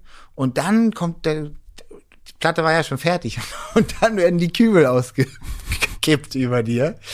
Dann kannst du das nicht so gut wegstecken. Ja. Ich habe das daran gemerkt, ich war dann, ich war dann irgendwie zwei Tage in Hamburg, promomäßig, und musste dann da einfach rumlaufen und habe so viel Liebe da bekommen, dass es mir so gut ging, dass das auf einmal alles nicht mehr so schlimm war. Aber die Wochen davor waren richtig so, pff, so schwer. ähm, ja, war hart, so, war echt hart. Irgendwie war, war so, weil man, ich war noch so, keine Ahnung, was die Platte angeht, immer noch so be, beschwipst und habe mich so gefreut und ich hatte das noch nie, dass ich so eine Platte so früh fertig habe, weil ich wusste ja dann und dann ist die Geburt und wir haben das alles so geplant, dass ich quasi so weit vorher schon fertig bin. In meinem Hip-Hop hätte ich das nie zugelassen, weil da muss man immer aktuell sein, aber bei der Mucke war es ja egal, aber ich hatte das alles fertig und habe mich so gefreut und ähm, habe ja noch nicht geahnt, was da kommt. Und, äh, und als dann, es ist dann eh alles so hier so anders und auch natürlich teilweise anstrengend auch durch diese Situation war, habe ich mich dann darauf gefreut, dass das dann kommt. Und als es dann kam und dann wuff, alles noch anstrengender wurde, das war ja, das war hart. Nun bist du ja in einer Szene, in einer sehr, also in der, ne, roter Ferrari, schön, dass ich wieder da bin, schön, dass wir wieder da sind. Aber ah, warte, sorry, ich, jetzt muss ich mal eine Frage stellen, weil finde ich sehr interessant, dass wir jetzt hier sitzen und das kannst du ja auch rausschneiden, aber das interessiert mich wirklich persönlich, weil ich natürlich aufgrund dieser Zeile öfters jetzt mit Leuten darüber geredet habe, weil sie mich darauf angesprochen haben. Und ich natürlich auch nach der Platte und dem ganzen Ding ein bisschen mit meinem Umfeld, äh, direkten Umfeld darüber gesprochen habe. Und äh, der, der Tenor war immer so ein bisschen, dass vielleicht auch es nicht so klug war, so die Klappe aufzureißen, ich mache jetzt hier eine Rockplatte und so und bla und äh, irgendwie so, sondern es ist ich hätte einfach die Platte machen sollen, die ich da gemacht habe und das nicht sagen sollen, dass das eine Rockplatte ist, sondern einfach, ja, das ist jetzt hier der Jan Delay Sound, auf den ich jetzt Bock hab. Hört euch das mal an so.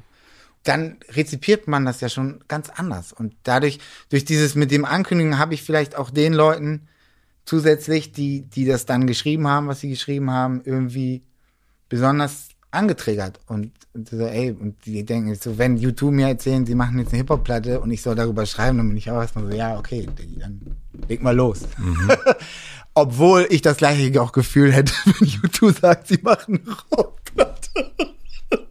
aber das ist ein anderes Thema. Egal. Auf jeden Fall würde mich jetzt aber interessieren, weil ich eben rausgehört habe, dass du so eine Sozialisation hast von den Bands auch, also so mit, mit Dings hier kann ich nichts anfangen mit äh, Sonic Youth, aber ich kann das trotzdem sehr gut einordnen und weiß aber, weil du gesagt hast, auch Rage und ähm, Nirvana, ob, weil du auch gesagt hast, dass, und ich kann das ja auch voll verstehen, weil nämlich ich habe nicht gecheckt, dass ich so einen Musikgeschmack habe, der so ist, wie er ist, so breit gefächert und ähm, obwohl, nee, bei dir trifft das nicht zu. Nee, egal. Zurück zu der anderen Frage. Ob du das auch denkst, dass das vielleicht so sein könnte, mit dem, dass ich das, dass ich die Klappe aufgerissen habe und ob es tatsächlich jetzt für dich, einfach so unabhängig davon, mit dieser Sozialisation, rockmäßig von den Bands, die ich auch geil finde, aber ob dir das, dir ging es ja auch so, dass du das nicht geil fandest und warum?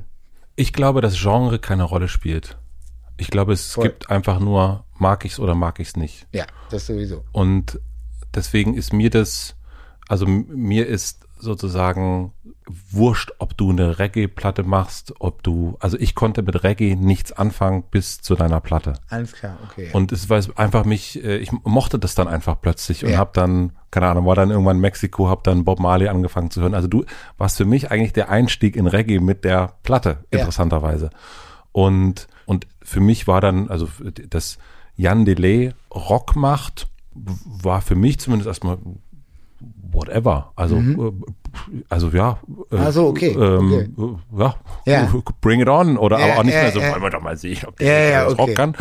Und, ähm, und ich habe jetzt in der Vorbereitung einen Artikel gefunden äh, von Moritz von Uslar, der eine Beschreibung dafür gefunden hat. Und der hat geschrieben, Rockmusik oder Rockmusiker Darsteller.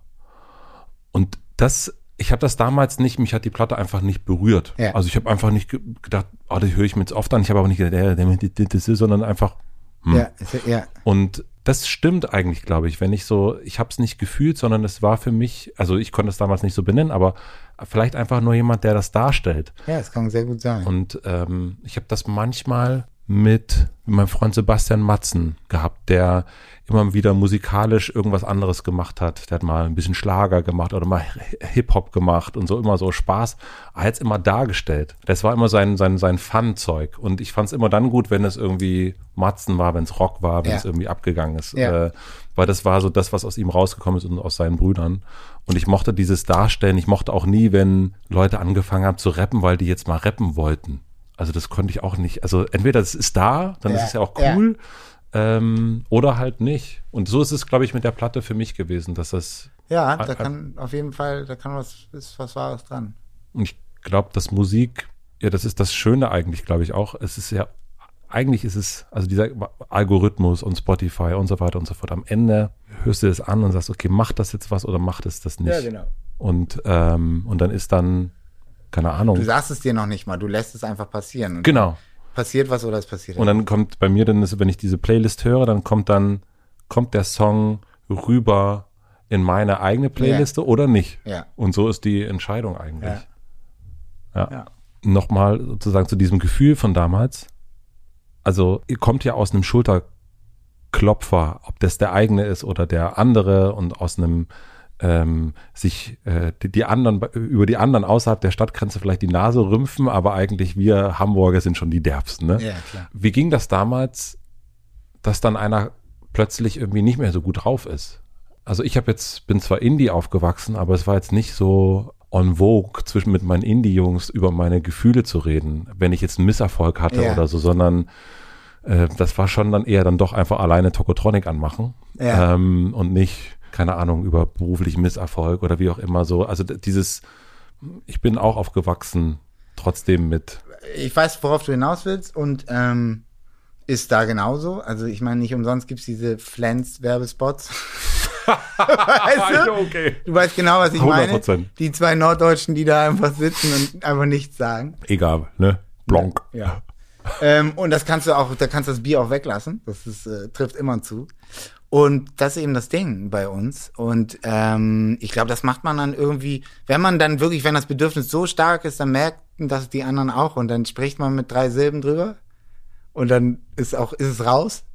Und das gilt so für die für das nahe Umfeld, was jetzt nichts mit dem Beruf zu tun, also was nicht eingebunden ist in die Sache. Und ähm, keine Ahnung, wenn es jetzt jemand wie Kaspar oder so ist, der ja auch, also ich meine, wir kennen uns auch seit wir elf sind und ähm, sind halt beste Freunde und ähm, aber auch die pa also es ist mein direkter Partner so und den nimmt das natürlich genauso mit und der ist dann auch richtig sauer und und und auf die alle und überhaupt und äh, und trinkt dann auch mal einen über den Durst und ähm, randaliert dann irgendwo so rum und lässt das dann irgendwie so raus aber das ist dann ja keine Ahnung man man macht da keine Gesprächskreise oder ähm, oder irgendwas in die Richtung. Man, man macht einfach weiter und man hat dann Spaß an den Shows.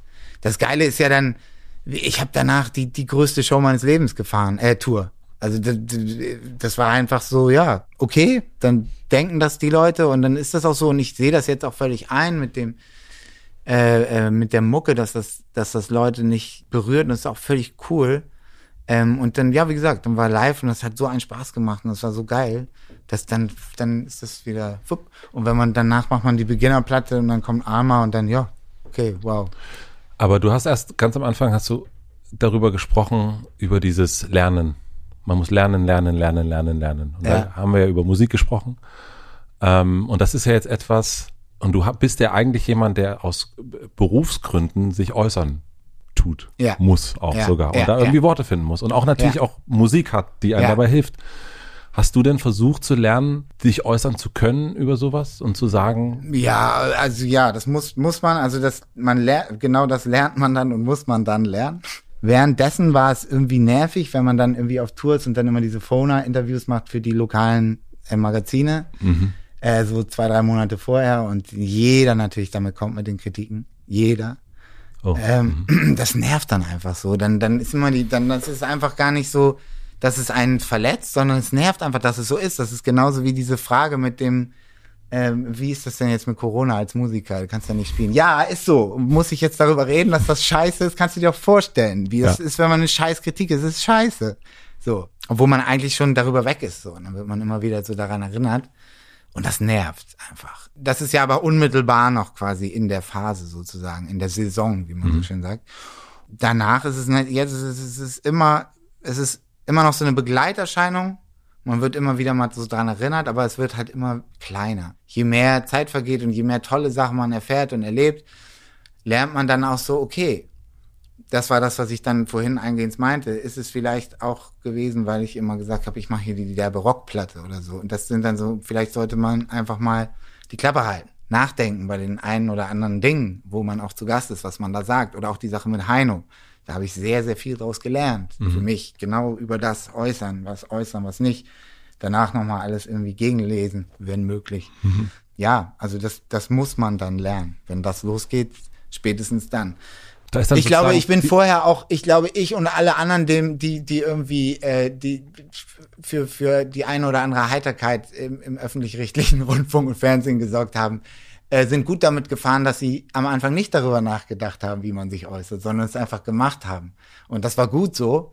aber irgendwann fällt man dann mal aufs Maul und dann muss man anfangen. Wenn man, also, ne, wenn man daraus lernen, wenn man weiter irgendwie am Start sein will und äh, nicht missverstanden werden will und nicht will, dass Sachen von einem umgedreht werden, dann muss man einfach daraus lernen und, und in Zukunft gucken, wie man das dann angeht. Egal, ob es dann ist, wie man sich äußert oder mit wem man Gespräche führt, all diese Sachen.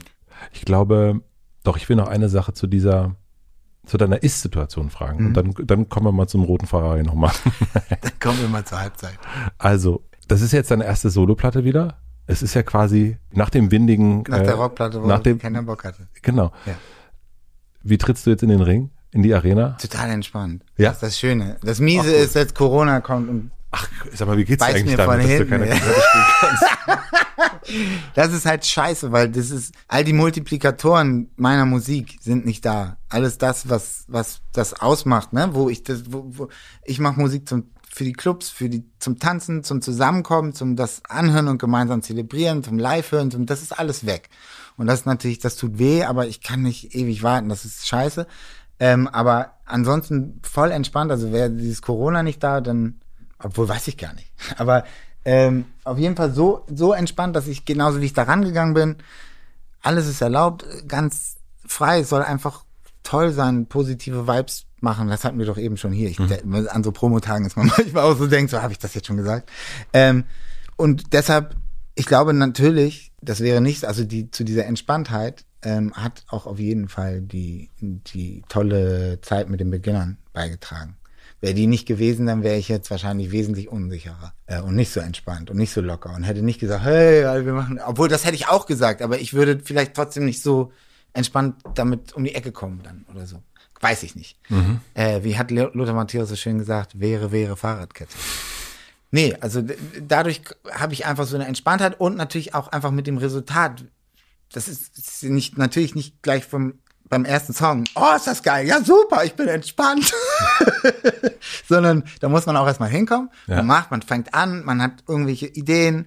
Ah, das ist nicht so geil, dann das ist das Resultat ist ganz geil und dann macht man weiter und dann wird's immer irgendwann findet man so einen Weg und so einen Sound und fängt an richtig abzuflashen und ab dann wird es geil und zu einer Idee und und ab dann kommt eine Entspanntheit. Und, und wenn dann die Resultate so geil sind, man muss immer nur, natürlich gibt's immer Songs, die nicht so gut sind, dann kommen die einfach weg oder man fummelt da so lang rum, bis sie diesen, das schaffen.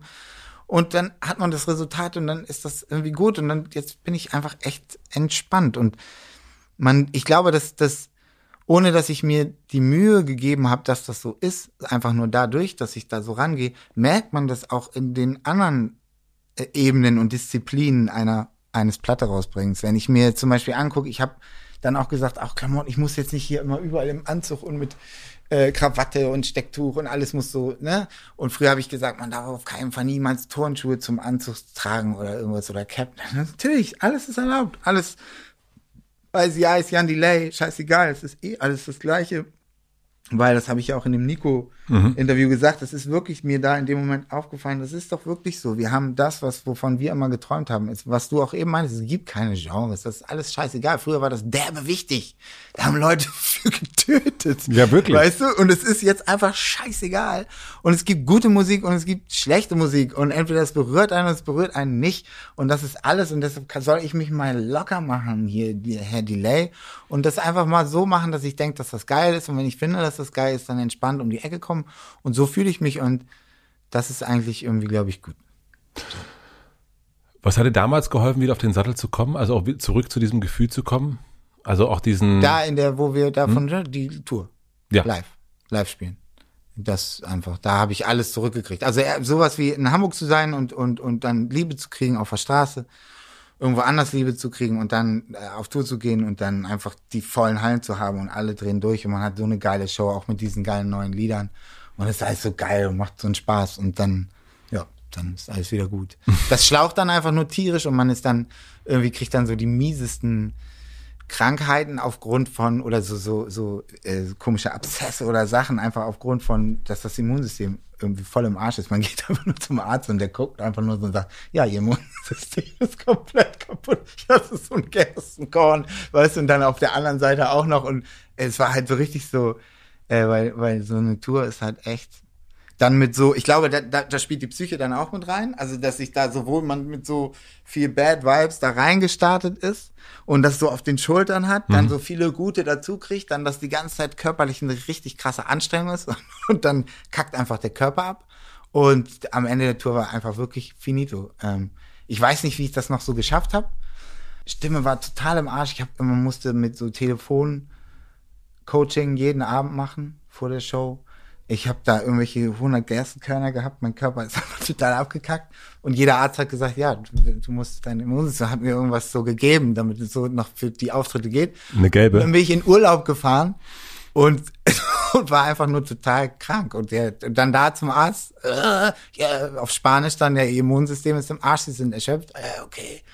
Äh, und dann so endlich in der Sonne, weißt du, und dann so, ja, sie dürfen nicht in die Sonne gehen, sie müssen drin bleiben, sie sollen sich nicht bewegen. Und dann lag ich dann irgendwo im Scheiß. Äh, äh, äh, wo war ich? Wo waren wir denn da? Äh, äh, Kanarische Inseln? Und hast einfach Rock verflucht. Ja, genau, so mäßig. Nee, das einzig Schöne war, dass es damals dann eine neue Staffel Pastewka gab. Da hab ich da gelegen und hab Pastewka geguckt. Was für ein herrliches Bild auch. ja. Du hast ähm, schon auch in anderen Interviews, also und auch haben wir heute auch schon so ein bisschen das Thema Ernährung, haben wir schon gesprochen. Ja. Das Thema Sport hast du in anderen Sachen auch schon gesagt. Was machst du für deinen, für den Kopf, für die, für die mentale Gesundheit? Boah. Weiß ich nicht. Cool, Okay, die Antwort. Sagt er und nahm einen Zug. Also ich glaube einfach dieses neugierig bleiben, das ist wichtig. Weil Faulheit ist sehr groß und nimmt im Alter nicht ab. Also generell einfach Faulheit an sich auf allen Ebenen. Und Neugier ist ein sehr gutes äh, Gegenmittel gegen Faulheit. Und das geht auch um, also äh, auch im Kopf, finde ich. Also weißt du, ne, da das Ganze, was wir vorhin hatten mit diesem konservativ werden oder Ja. sein und dann werden oder es hat ja auch viel mit, du kannst auch genauso diese Pizzagänge im Kopf machen und da bei deinen Gedanken bleiben, wo du dich wohlfühlst und wo du weißt, wie es ist. Aber dann bleibst du immer bei diesen Gedanken, wirst nie neue Gedanken kennenlernen. Und es ist gut, da offen zu sein. Ähm, oder auch, genau, das ist nicht nur Neugier, sondern einfach auch Toleranz. Auch da oben. Offen sein für, für neue Ideen und Impulse. Dann kann man das ja immer noch alles abklopfen mit seinem eigenen Weltbild und Wertegefüge. Aber da muss man auch neu justieren. Das habe ich jetzt ähm, zum Beispiel gemerkt im Sommer bei George Floyd und, und BLM und all dem, was danach kam und ähm, Reaktion oder Sachen von mir selber vorher und ähm, wie dann Freunde von mir reagiert haben und wo ich einfach gemerkt habe, ja, das ist, es stimmt, das ist eigentlich völliger Quatsch. Dieses, ey, ich bin doch kein Rassist und was denkst du denn? Und ich höre doch die Musik und meine Freunde sind doch ähm, Afrodeutsche und deshalb kann ich jetzt hier, weil das so ist, kann ich quasi sagen, was rassistisch ist und was nicht. Und das ist völliger Scheiß. Das kann ich nicht. Das können nur die Leute sagen, die es betrifft. Und äh, ich kann mir das, wer bin ich, mir das anzumaßen? Das ist Schwachsinn. Und das war aber bis dahin mein, meine Denke und die war falsch. Und das meine ich mit diesem drauf ausruhen, da wo man sich wohlfühlt. Ja. Und ich glaube, das war auch ein Ding, wo, wo viele dann wiederum ein Problem mit haben, die eben auch so gedacht haben, aber nicht diese Erkenntnis dann vielleicht haben. Vielleicht, weil sie auch nicht die richtigen Freunde dafür haben, äh, die sie darauf aufmerksam machen oder, oder Sachen, Input auf Twitter oder sonst wo. Und wo das dann leider eben nicht passiert, wo man sich dann ausruht, wo man dann in der Pizzeria immer ist, in seinem Weltbild. Deshalb ist es super, da offen zu sein. Und ich bin da sehr dankbar für. Und dann, dann, zu merken, ja, man muss sich immer wieder neu sensibilisieren, auch für bestimmte Dinge. Auch ist auch wichtig. Und das ist wieder dann Toleranz. Das ist wichtig, um da oben Sport zu machen und es äh, fit zu halten. Aber was machst du denn, wenn du merkst, dass in deinem Umfeld das nicht so ist? Also, dass deine Werte, äh, die sich ja auch verändern durch Neugierde, durch das sich damit zu beschäftigen und zu merken, ah, das geht irgendwie nicht so richtig zusammen. Was, was machst du dann? Ich würde sagen, die paar Male, wenn ich jetzt so länger überlege, werden mir bestimmt Sachen einfallen. Also ne, im Freundeskreis oder mit, mit Freunden oder Kollegen oder was Ja. auch immer. Also ich meine, Wo das passiert ist, also jedem wird das einfallen, auf alles Mögliche bezogen. Äh, und dann ist es immer auseinandergegangen. Sei es äh, aufgrund der Meinung oder der Auffassung oder des Weltbildes von mir, sei es aufgrund der Meinung, Auffassung und Weltbildes des anderen. Weißt du? Ja, ja, voll. Also ist eigentlich selten so, dass es dass der eine oder die eine den oder die andere überzeugen konnte. Wenn ich jetzt mal so Mhm. länger überlege, ne? Es ist irgendwie, also selten. Aber ich habe Gott sei Dank zum Beispiel nie so ein, was man jetzt öfters hört, Mhm. so ein Abdrift, Schwurbelfall in der, in der näheren Umgebung gehabt, weißt du? Dieses Abdriften in diese Gefilde. Ja, aber auf deiner ersten Platte ist irgendjemand mit, der auf jeden Fall abgedriftet Stimmt, ist. die- volles Brett. Du hast recht. Vollkommen, ich habe gerade im direkten Freundeskreis gedacht. Ja, ja, aber so, du hast vollkommen recht. Ja, natürlich. Doch, habe ich. Was laber ich denn hier? Ja. Xavier Naidoo. Ja, aber äh, das ist halt nicht ein Freund in dem Sinne. Weil es ist ein Kollege, ja, das stimmt. Aber wenn du dir das, nehmen wir Nena, wo, wo du einen Song von ihr gecovert hast, einen Riesenhit, und wo man jetzt vielleicht denkt, ah, ich, was eigentlich mit Nena eigentlich gerade? Es schwurbelt die auch so rum? Schwurbelt ein bisschen rum, ja. Okay, das kriege ich nicht mit. Ähm, also so, die einen sagen so, die ESO. anderen so. ESO, aber so ein bisschen, ja. Man kann sich das äh, auf Social Media so ein bisschen angucken. Und dann frage ich mich natürlich, was machst du dann in so einem Moment? Also jemand wie, also so, ich meine, das bei dir, wir können auch über Michael Jackson reden, wir können über ganz ja, das viel ist reden. Krass, ja. Äh, ähm, Ja.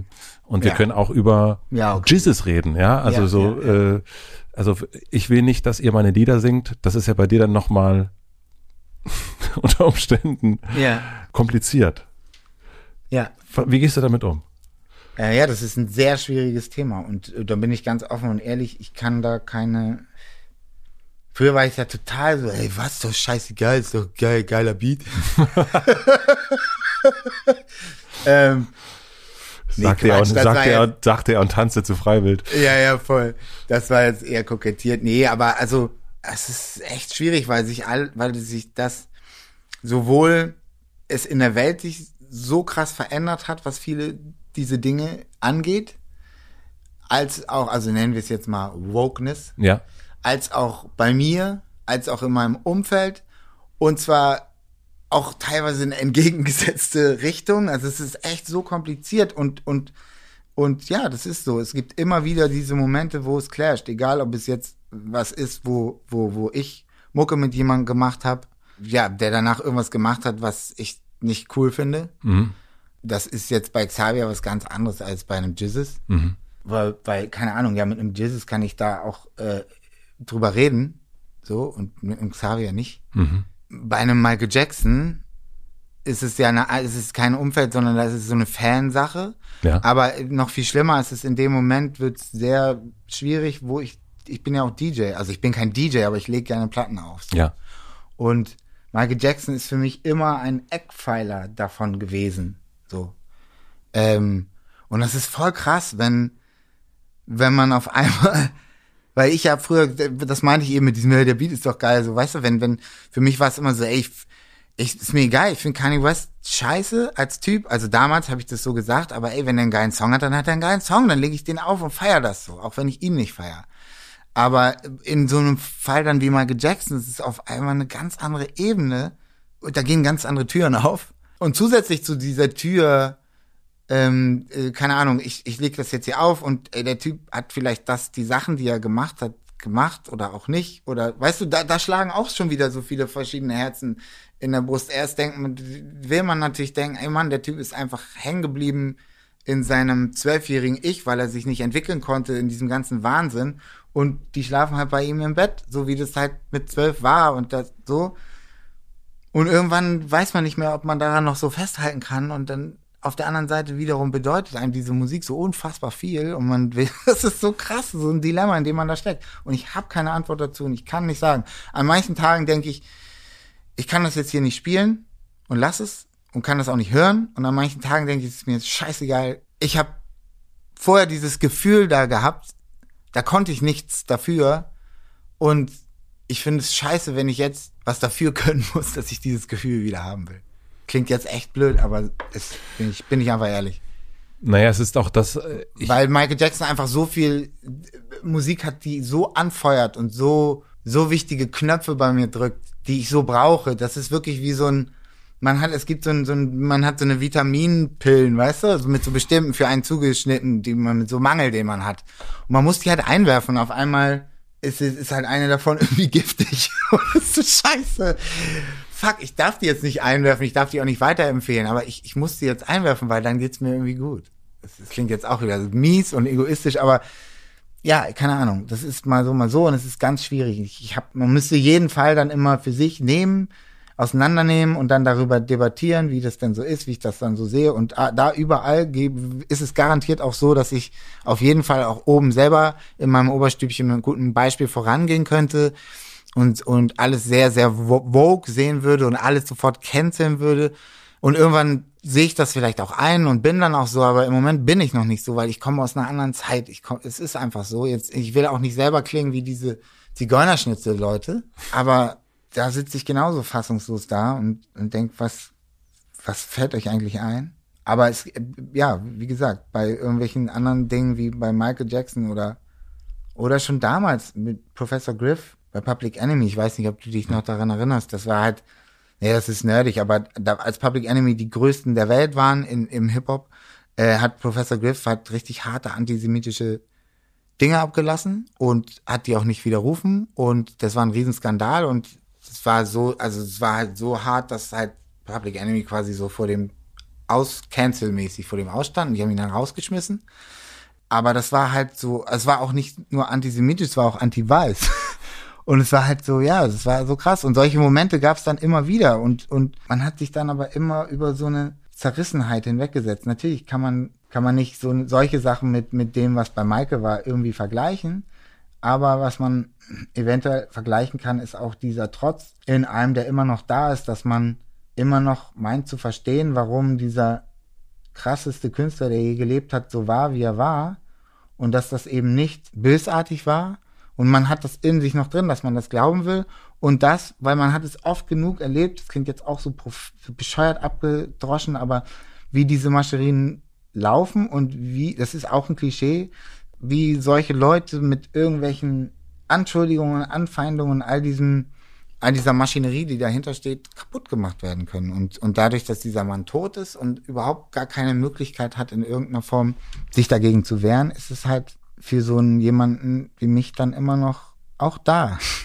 Diese Hoffnung darauf und dieser Trotz sagen, und deshalb spiele ich das jetzt, weil es ist ungerecht, was ihr da alle sagt und mhm. macht und tut. Der Typ ist, ihr habt den kaputt gemacht und deshalb ist er so ein Krüppel, deshalb ist er ein seelischer Krüppel schon immer dann gewesen und dann am Ende auch ein körperlicher und daran gestorben.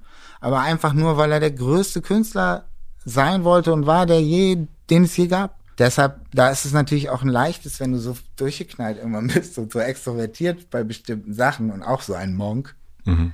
Da ist es ein leichtes, dir alles Mögliche anzudichten und dich auf allerlei Ebenen zu Fall zu bringen, kaputt zu machen und so. Und ich will jetzt gar nicht so klingen wie so ein verblendeter Michael Jackson-Fan, aber so eine Auffassung kann man einfach aufgrund dessen, was wir heute so wissen über all solche Sachen, ruhig haben und vertreten. Ist, ich meine das. Nein, ich, äh, also es gibt so zwei, zwei Sachen, die mir im Kopf gewesen sind. Das, das eine ist, ich glaube, das ein bisschen, also die, wir haben erst gesagt, okay, ist Musik gut oder nicht gut, berührt sie oder berührt sie nicht. Punkt aus ich glaube, dass sich das gerade wirklich verändert. Ja, dass es eben, Brett. Äh, dass es nicht mehr so ist. Volles Brett. Und das merke ich eben auch bei mir. Und das ist auch gut so. Das ist wieder das oben frischen Luft ja. reinlassen, mal durchlüften und das mal alles ein bisschen neu ordnen und Gedankensport betreiben und offen sein und neugierig sein. Und das ist auch gut, dass das so ist. Damit muss ich nur erstmal klarkommen. Ja. Jeder. Jeder, der so alt ist wie wir. Aber hast du, und das ist das Zweite, was ich gedacht habe, also ich meine, ich will dich jetzt wirklich nicht mit Michael Jackson vergleichen, aber dieses es hat ja auch was mit, auch da wieder Kontrolle abgeben, Außenbild, man hat es nicht mehr im Griff, mhm. es wird ein angedichtet, es ist, ähm, man hat, man hat sein Bild einfach nicht mehr unter Kontrolle. Genau. Und gerade wenn man, wie er jetzt tot ist, ist es natürlich das, also sowieso ja. gar nicht mehr. Ja. Aber es können ihm dann auch egal sein. Jetzt. Aber stell dir mal vor, wie schlimm das wäre, wenn es halt diese, dieses gibt, dass er die ganze Zeit da ist und das alles sieht und noch weniger Kontrolle hat und das alles mit anleben muss, ansehen muss. Das wäre ja das aller, aller, aller, aller Schlimmste. Gibt es diese Momente? Also du hast viele Freunde, Bekannte, die in der Öffentlichkeit stehen. Mhm. Merkst du da einen Unterschied in dem, also jetzt nicht nur durch Michael Jackson, sondern einfach an, an dem, was im letzten Jahr passiert ist, durch Wokeness, durch Cancel Culture und so weiter, dass es die Menschen in deinem Umfeld, du vielleicht selbst auch vorsichtiger geworden seid, anders geworden seid? Ich glaube schon, da müsste ich jetzt, da müssten, müsste noch ein bisschen mehr Zeit verstreichen, weil das Problem ist, dass die, das letzte Jahr nicht nur ein Jahr der Wokeness und so war, sondern auch der Isolation. Ja. Also Und dass man überhaupt nicht mehr im Kontakt ist mit den Leuten und ähm, eine scheiß Zoom-Konferenz oder eine scheiß SMS ist kein Kontakt. Das stimmt. Und ich muss erst wieder zusammenkommen mit allen Leuten aus meiner Branche und, und, und, und muss erleben, wie Musik zusammengelebt wird und alles das, was mit Musik zu tun hat, um dir das beantworten zu können. Aber ich glaube, es ist auf jeden Fall auf dem Weg. Auch, dass es, ähm, ja, dass es ähm, krass, krassen Einfluss nimmt. Das, das merke ich schon. Ich meine, allein nimm, nimm das Julian Reichel-Ding jetzt. Das ist doch genau das Ding. Wie schafft man es quasi, oder wie, wie, wie, also da, da, dass es quasi so weit kommt, dass irgendwie so ein Typ, der für so viel auch, auch, auch fiese Sachen steht, dann im Prinzip im eigenen Haus äh, äh, so demontiert wird, weil in dem Moment, wo das, wo das rausgeht, ne, dass sie so im eigenen Haus es ein, eine Taskforce gibt, die jetzt irgendwie checkt, was da passiert und ihn da zur Rede und Antwort stellt, da wird der sich doch nicht von erholen. Nicht jetzt in der, in dieser veränderten Debattenkultur, die du gerade erwähnt hast, kann ich mir nicht vorstellen. Das ist ja das neue Andreas Türk und das neue Kachelmann und, und so. Und das geht so viel schneller und so viel krasser, wenn das schon in so einer Institution, wo, wo, wo eigentlich böse sein zum guten Ton gehört, weißt du, auf einmal so, so, so eine Fragilität äh, zum, zu- zum Schein kommt. Ja, die Frage ist natürlich, okay, also in dieser Julian Reichelt-Sache, also wir sind jetzt, also wir nehmen das gerade auf am 9. März, also ein bisschen. es wird Ja, genau, erst- äh, erst- keiner weiß, was. was, was da passiert, das ist interessant. Meine Vermutung ist ja auch, dass es unter Umständen einfach, also wie wir ja auch in den letzten Monaten gemerkt haben, auch einfach weitergehen kann und da kann jemand irgendwie regieren, wie er will und äh, ma- macht irgendwie den crazysten Shit und du passiert, das könnte ja auch passieren. Du meinst, dass es quasi nur lanciert wurde von Leuten, die der anderen Seite nahestehen und äh, im Prinzip das gar bei Springer intern gar keine große Sache ist und ähm, man Ja, also letztendlich so weitermacht wie bisher. Wer schreibt denn jetzt drüber? Es schreibt jetzt gerade die Spiegel schreibt groß drüber und die SZ schreibt groß Ja, drüber. ja, Äh, genau. Und, und das ich, würde ich mal jetzt als Gegenseite. würde ich auch so sehen. Und ich, und ich, die Frage ist, bei Julian Reichelt, okay, also ich habe mir die Bilddoku angeguckt und Ich habe nicht, ich habe mich nicht getraut. aber das ist, also wenn ich das jetzt sozusagen als Ergebnis erfahre, dann ist Ja. das so, als würdest du sagen, als würde ich sagen, Jan, du hast aber eine näselnde Stimme. nee, du kiffst. Jan, du, Jan, du kiffst. Und es ist so, Jan kifft. ja, Und alle so, wow. okay, aha. Und er hat gesagt, Dödde ist ein Dödde. Oh, wow. oh. Und deswegen ist das so ein bisschen so, ich denke so, okay, Leute, Okay, also alles klar, okay. Ich bin noch nicht, äh, ich bin nicht über die, die Twitter-Meldung und, und Schlagzeilen hinausgekommen. ja, also das, also mich wundert es gar nicht, es ist eher die Frage, also wenn wir mal diese, wenn wir diese Box mal aufmachen, dann reden wir ja eigentlich über toxische Männlichkeit. Ja. Und dann reden wir natürlich auch, wo wirkt die überall? Ja. Und die wirkt nicht nur bei der bösen Bild, da sind wir uns, glaube ich, alle einig. Ja. Äh, das ist jetzt einfach da zu sagen, ja, guck mal Julian Reichelt an. Ich glaube, also hier hören bestimmt auch ein paar Leute zu, die in irgendeinem Büro arbeiten, was nach außen hin total cool und tralala ist und Ja. wo irgendwas am Start ist, wo Leute es nicht sagen. Und das Interessante ist, was, Ja, und hier, hier, hier, hier sitzen aber auch, hier, hier hören auch Leute zu, äh, äh, uns beide inkludiert, die vielleicht auch eben in puncto toxischer Männlichkeit ähm, hier oder da heute noch oder in den letzten Zeiten irgendwas gemacht, getan, gesagt, gehandelt haben, was sie als bewusst gar nicht das, als das wahrgenommen haben. Und genau das ist wieder der gleiche Punkt. Wer sind wir denn, dass wir sagen können, was toxische Männlichkeit ist und wie man darunter leidet? Und ähm, genau so können wir dann daran da, daraus lernen, wenn wir darauf hingewiesen werden, ja, indem wir uns da oben offen halten. Und genau das ist das, was du auch meinst, was gerade überall passiert, glaube ich, Gott sei Dank. Ich Und glaube, zwar, ich hoffe, ich hoffe aus, aus Aufrichtigkeit und nicht aus, okay, das sind die neuen Gesetze des Marktes. Ich muss mich dem unterordnen. Und ganz, Ja. ganz kurz, man muss auch aufrichtig sagen können, wenn es einem zu weit geht. also, finde ich. Man muss auch einen Standpunkt vertreten können. Das, äh, du guckst mich gerade so äh, an wie äh, in der Zigeunerschnitzelrunde. So war das überhaupt nicht gemeint. Nee, das war auch scheiße ausgedrückt. Ich meine das so, dass gar nicht auf toxische Männlichkeit oder sowas be bezogen, sondern in dem Moment, wo man, äh, wo man das da oben zulässt, dieses Lüften und das Weltbild neu ordnen und sich darauf äh, äh, hinweisen lassen, dass man sich sensibilisieren muss bei diesen ganzen Sachen, dann hat man auch das Recht, irgendwann anzufangen, für, für äh, sich selber auch ein, ein Standbild zu kreieren und zu sagen, ja, okay, du hast da vollkommen recht, aber da und da finde ich, das ist, weiß ich nicht, ist das, das sehe ich jetzt nicht so. Ja, also das, ähm, Vor allem, wenn es Sachen betrifft, ne, die, die man selber macht oder tut oder nicht macht. Aber nee, das klingt jetzt auch unvorteilhaft. hm. Nicht das Geile. nein, ich glaube, ähm, wir reden uns um Kopf und Das heißt, eigentlich, eigentlich habe ich, was ich nur gemeint habe, ist irgendein ein Ziel, eine Motivation, wo ich mal hingelang, weil ich eigentlich, eigentlich wirklich nichts zu melden habe, was diese ganzen Sachen angeht und einfach mal Klappe halten und hinsetzen und zuhören und lernen und das alles neu ordnen und mich sensibilisieren, auch wenn ich denke, wieso, ich bin noch kein Frauenfeind, nie gewesen. Das ist genauso wie diese Ebene mit Rassist. Weil es muss ja auch, es ist ja auch so, wenn man, wenn man immer so aufpassen muss und immer, das ist ja auch gut. So, darum geht's ja, Awareness. Aber das kann ja auch, wenn man das nicht so gewohnt ist, kann ja auch manchmal so, dann ist man nicht so frei, da muss man halt aufpassen. Kann ja auch anstrengend sein. Und es wäre so schön, wenn man mal da ist, dass man das nicht muss. Weil, weil man selber eben noch leider noch nicht so weit ist. Das ist so wie wenn, ich habe jetzt halt den schwarzen, nee, Quatsch, den, den gelben Gurt, weißt du, und das ist mein schwarzer Gurt, dass ich da irgendwann auf diesem Level bin, das alles gecheckt habe, die so, und dann kann man auch mal einen Witz machen. das ist so wichtig. ja, es ist, Ich, ja, das ist so schön, dass man auch mal einen Witz machen kann und alle lachen und trotzdem so. Das ist einfach eine der schönsten Sachen, die es gibt. Ja, ich glaube, die große Gefahr ist, dass man sich aber irgendwann nur noch in dieser eigenen Bubble befindet, Ja. wo, wo sozusagen die, die, die Witze, naja, wir können ja hier, hier Witze drüber machen und ich glaube nicht, dass es ein Abzeichen gibt. Also weil du das gerade sagst mit schwarzem Gürtel, gelbem Ja. Gürtel und so weiter. Und ich glaube nicht, dass es, äh, dass es so Level gibt, die man jetzt durchspielen muss, damit man es, weil ich glaube, dass du und ich, also wir werden es nie verstehen im Ganzen, Ja. und ich bin gerade sehr kritisch auch diesen einer gewissen Verständ, also sehr viel Verständnis und sehr viel auch, ich bin das, ich bin das, ich bin der und ich bin auch, ich bin auch so und ich bin, ne, und ich arbeite hier und ich arbeite da und so ein bisschen so Klassenarbeit mäßig. Ich gebe mich, gebe mir total. Das war das, was ich meinte mit dem, mit dem, das, wo es einem zu weit geht und dass man das dann auch mal sagen können Ja. muss. Genau das meinte ich damit und hab's schlecht ausgedrückt. Ja. Jetzt setze ich mich auf deinen Ideenzug auf. Tut, tut. Und wir fahren ins rhetorische Glück. Fahren ins Rhetorik. ja, ich bin jetzt leider auch schon langsam von dir ganz ein bisschen mit dir mitgedudelt.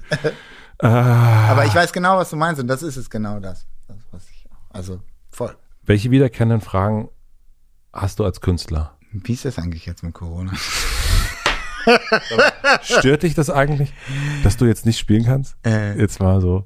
Das ist immer, das habe ich vorhin auch bei den Kids erklärt, das ist immer so von Platte zu Platte, gibt's immer so dieses Ding, nimmst du den ersten Interviewtag, dann weißt du schon, welches für die Platte die Frage ist. Das ist jeweils dann immer irgendwie eine bestimmte Zeile. Hier wäre es jetzt zum Beispiel die Rockplatte, auf die keiner Bock hatte. Das ist ja auch immer ein guter Eisbrecher zum Anfang, weil man merkt, der Künstler hat sich mit dem Schicksal Auseinandergesetzt. Debatte vollkommen in Einklang gebracht. Das ist alles gut, macht Gags drüber, kann man auch Gags machen, ist ein guter Eisbrecher. So und äh, äh, keine Ahnung, ich habe jetzt noch nicht genug Dinger Interviews gemacht, um zu sagen, welches äh, äh, die jetzt ist. Aber so generell, wenn ich jetzt quasi auf 20 Jahre, 30 Jahre, mein Lieber. ja, aber Interviews, Mhm. ne, Naja.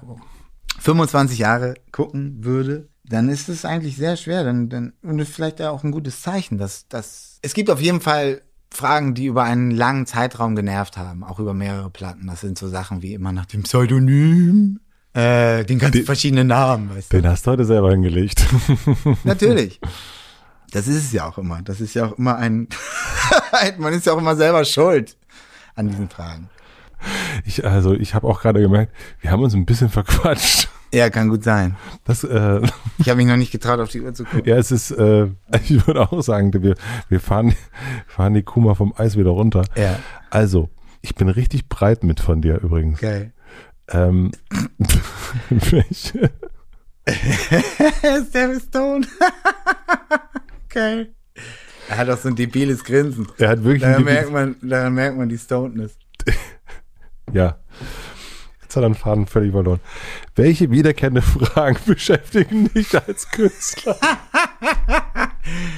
Du hörst dich an wie bei so einer Gag, äh, so einem nicht lachen oder so, weißt du, von Klaas. Ja, es ist das erste Mal, dass hier richtig gekippt wurde. Ich habe lange nicht gekippt, liebe geil. Freunde. Sehr lustig, ist wirklich sehr lustig, jetzt tierisch stoned. Und Ja, er hat nicht gezogen. ja, Du hast aber auch jetzt, deine Augen sind auch kleiner jetzt. Ja, klar. Also jetzt bitte. ja. Welche wiederkehrenden Fragen beschäftigen dich als Künstler? Und ich meine nicht Pressefragen. Nee, gar nicht Pressefragen, sondern dich als Künstler, wenn du Kunst machst. Ach so. 30 Jahre Künstlertum. Was sind Fragen, die dich, die nicht aufhören, ähm, dass sie sich stellen? Wie kann ich machen, dass das so geil klingt wie da und da? Ja? Ja, so profan das ist, ist wirklich so. Also Sound, ne? Beats, Drums, Bass, Fatness, Vocal Sound. Und es ist immer das, Also guck mal, das Ding ist ja vom, vom, vom, vom es ging auch mal, da, da ging es auch mal um, um ähm, bei mir jetzt, also selber Stimme, Texte, Gesang, Rappen, also mein, meine Vocal Performance. ja, Aber das hat irgendwann, ich mache das ja schon ein bisschen und man hat da gewisse Wünsche und, und Vorstellungen, Hoffnung und Träume und irgendwann ist man, hat man so viel, kann man so reflektieren, dass man mit der Realität konfrontiert ist und weiß, was man kann und was nicht und dann hört man da auf, nach dem neuesten Ding zu suchen oder nochmal einem Dreh oder da macht man es dann einfach so, dass man das, was man kann, immer besser machen will und so, dass man sich selber unterhält. Aber auf der Mucke, Mucke-Seite, da verändert sich alles so stetig, das ist Ja. ja auch so toll, dass das so ist. Und ich bin ja auch immer Fan und dann will ich halt immer ähm, nicht, ich will nicht immer so klingen, wie man gerade klingt, aber es gibt immer so viele neue tolle Sachen, die mich irgendwie inspirieren. Da ist es, sind es irgendwelche Drum-Sounds, da ist es im gesamter Klang von einem Song, da ist es ein ganz neues Genre, was kurz da ist oder also Sachen. Und da fragt, will ich dann auch, dann, dann habe ich Bock. Das inspiriert mich. Nicht genau das auch so zu machen, aber auch was zu machen, was in mir auch dieses Gefühl auslöst oder vielleicht dann hoffentlich in anderen, was, was auch so, falls das so fett klingt. Und, und fett ist ja auch jetzt auch so ein Oldschool-Begriff von mir, aber ähm, irgendjemand heute würde dann irgendwie sagen, was sagen wir denn heutzutage zu sowas überhaupt? Nice. nice. Aber davon gibt's ja so viele Abstufungen, ne? Und es kann sich ja immer neu, äh, äh, neu erfinden, auch, der, auch das, was man dafür hält. Und das dadurch macht es so einen Spaß. Und deshalb das, was, was ich vor 20 Jahren irgendwie krass fett fand und unbedingt erreichen wollte vom Sound, das ist heute, wenn ich das höre, halt ein Witz. Und da geht's, versteht man fett als was ganz anderes. Das meine ich so. Und deshalb ändert sich halt alles, die Technik und auch das Hör, die Hörgewohnheit und dadurch will man immer wieder, äh, lässt man sich immer wieder neu inspirieren und hat immer wieder neu, neuen Bock da wieder was auch zu machen, was auch so fett oder nice oder lit ist. Und ist das dann der, auch das ist ja immer handwerklich dann. Ja. Ist immer handwerklich. Aber auch, genau, auch davor, auch das mit den Vocals, das ist alles Handwerk. Weil selbst kreativ sein und das irgendwann bist du ja auch an dem Punkt, da musst du das kanalisieren, weil es nun mal irgendwie dein Beruf ist und so. Oder lernen, das zu kanalisieren. Das ist auch Handwerk. Also du kannst es nicht anknöpfen und also andrücken und ausdrücken, das geht nicht. Ne? Ja. Da kommt nicht immer das Gleiche raus, aber du kannst und du musst lernen, damit irgendwie zu hantieren und damit umzugehen. Und du lernst ja, du kannst ja trotzdem damit haushalten und merkst, was dir gut tut, was dir schlecht tut, unter welchen Bedingungen es funktioniert, unter welchen nicht. Und so, das lernst du ja alles. Und das ist alles dann auch Handwerk. Am Ende des Tages das ist echt sorry, aber es ist alles Handwerk. Das würde ich sagen, da hast du jetzt mal eine ganz große Blase platzen lassen. Sorry. Die, die, die, das war jetzt das. Der, der, Aber was, wa- was wäre denn das andere? Also Nee, also ich hatte ja keine Antwort auf die Frage. ja, ja, also okay, wenn das stimmt. deine, was beschäftigt dich? Ja, genau. Das ist das, was mich dann antreibt, das Handwerk. Die Mucke, das Schaffen. kannst du zu Hause dann auch, also nervst du deine Leute zu Hause damit? Meinst du jetzt meinen Haushalt oder Dein du, Haushalt? Ach ja, vielleicht manchmal, aber oft, ähm, nee, ich halte mich da auch zurück und, und ähm, ja, ich kann mich da auch, ja, das geht schon. Und auch- ich habe das Glück, dass meine Tochter auch äh, den ähnlichen Geschmack hat wie ich oder eigentlich meinen Geschmack, das, das ahne ich und dann weiß ich halt bestimmte Dinge, auf die ich flash, auch die neu sind, dass sie das auch feiern wird. Mhm. Da habe ich halt echt Glück. Da liege ich auch eigentlich, habe ich eine Trefferquote von, weiß nicht, 85 Prozent, würde ich sagen. Machst du Musik jetzt für deine Tochter? Nee. Aber ich, also du meinst, ob ich sie so, nee, aber ich freue mich, wenn es ihr gefällt. Mhm. Aber auf keinen Fall, das wäre ja voll der Fehler. Ich mach, das wäre eh ein Fehler für irgendwen, bestimmtes Musik zu machen. Nee, für mich. Also klingt jetzt doof, aber das muss ja in allererster Linie mir Spaß machen. Und dann ist das toll, wenn man das Glück hat, dass man, dass es anderen auch Spaß macht. Und ähm, wenn man jetzt mehrere Sachen hat, das ist auch, was man lernen muss und auch Handwerk. Wenn man mehrere Sachen hat, die einem Spaß machen, dann muss man irgendwann lernen, okay, von den Sachen, die mir Spaß machen, die ich jetzt gerne machen würde, ist die Sache, die, die auch am meisten anderen Leuten Spaß macht. Und dann konzentriert man sich darauf und lässt die anderen weg, weil man hat halt nur 24 Stunden am Tag. Welche ist das bei dir? Wie meinst du? Naja, also die eine Sache. Naja, das ist so, das, Also das hast- ist alles eine Evolution. Das kann, das ist so einfach so ein, als Beispiel. Ähm, man will genau das Ding mit dieser, mit dieser, mit dieser Technik und diesem Sound und wie sich alles verändert. Und man ist dann irgendwie, keine Ahnung, hat die ganzen Beginner-Beats gemacht und war da so am Start. Aber dann fängt das Jan Lading an und, und man sieht, was man da irgendwie investieren muss von sich selber als Energiehaushalt und Zeit in, geile Songs zu schreiben und, und, und ein Artist zu sein und das alles irgendwie, das, man merkt, das liegt einem auch und das schafft man und das ist cool, aber da muss alle Energie und Zeit reingehen, sonst geht das nicht. Genauso wie man alle Energie und Zeit auch da reinstecken müsste, Beatprogramm und soundmäßig immer am, am Level, am, am Zeitgeist Zenit-Ding zu sein.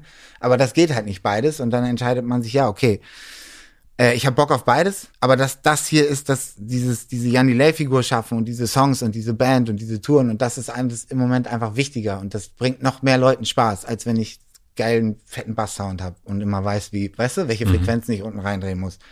Und ähm, deshalb habe ich mich dann für das entschieden. Und wie gelingt dir? In dem Moment bist du ja quasi Creative Director für Jan Delay.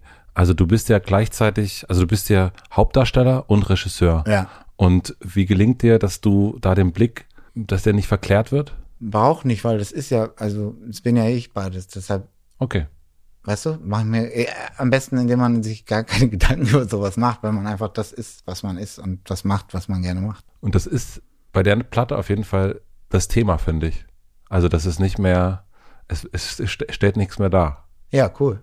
Das ist, ähm, also das ist nicht mehr, ich bin jetzt, also das hast du erst schon mit Klamotten gesagt, aber so, Ja. das ist, das zieht sich durch die komplette Platte durch. Das ist so ein, ja, also, es- also es könnte jetzt wahrscheinlich sogar Jan Delay, Jan Philipp Eisfeld, Ja, genau. äh, es könnten, jetzt könnten genau, alle Namen stehen könnten jetzt unter stehen. Video und ich würde sagen, ja, ist, ja, genau, original, das ist es, ja. Voll. Das ist eigentlich, äh, das ist doch mal eine Evolution, würde ich sagen. Ja, das stimmt. Es ist sogar wahr, was du gerade analysiert hast, komplett. Also ich habe den Beweis, weil ich habe da so Social Media mäßig, äh, als ich die Single angekündigt habe, habe ich mich so bezogen auf das alte, auf den Ende vom Füchse-Video, wo ich eine Bring, alles fällt. Dann haben, haben, haben wir das geschnitten und fertig gemacht und die haben das halt, haben das genannt Bring Eisfeld und da stand dann so mein Name und so in diesem, also als unter dem Video. Ja.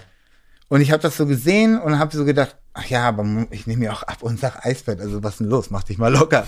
ähm, dann darf das auch so heißen, so auch dieses Anrufformat, was dann irgendwie daraus Ja. resultiert ist, das darf dann so heißen.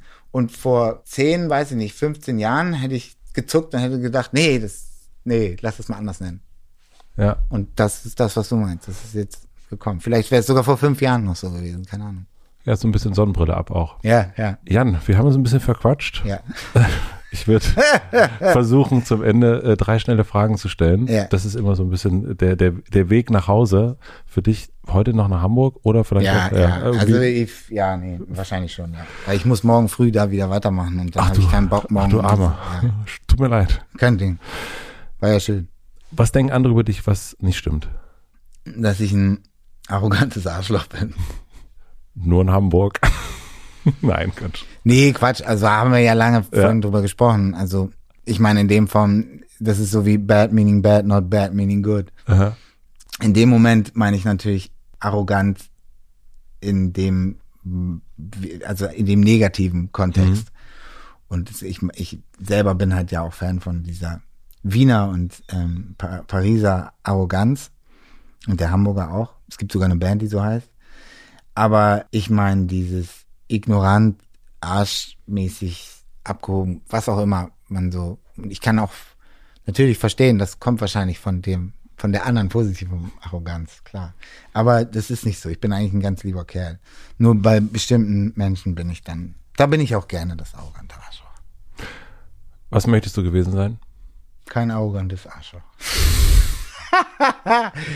ähm, ein gutes, ein gutes Beispiel für, für irgendwas.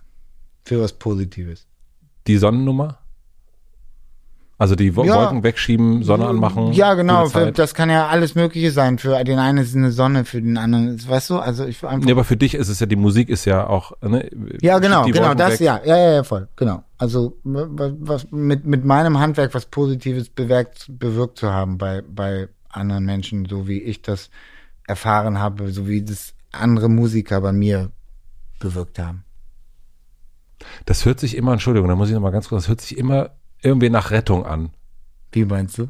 Was, was bei mir bewirkt haben, also diesen, sowas erfüllt haben, Nee, was nicht gerettet, sondern die haben mir sowas Tolles gegeben. Ich bin so dankbar dafür. Ist einfach Geschenk. ja, ja, genau. Die, die, die, ich bin ja das geworden, was ich bin, nur durch die. Wenn die nicht da gewesen, würde ich jetzt hier nicht sitzen, würde ich nicht das machen, was ich mache und will, weißt du, und würde nicht so gut davon leben. Das ist alles von denen. Die letzte Frage, ich habe eine äh, große Plakatwand. Imagination ist gefragt, aber das sollte heute leicht fallen. Am Alexanderplatz. Mhm. Und du darfst entscheiden, was dort für alle Berlinerinnen zu lesen sein wird. Was würdest du draufschreiben? Ich glaube, sowas ganz Stumpfes, weil es sollen ja alle verstehen. Seid lieb zueinander. Ganz aufrichtig und ehrlich, weil ich glaube, das ist der beste, größte gemeinsame Nenner, wo, woraus Positives entstehen kann.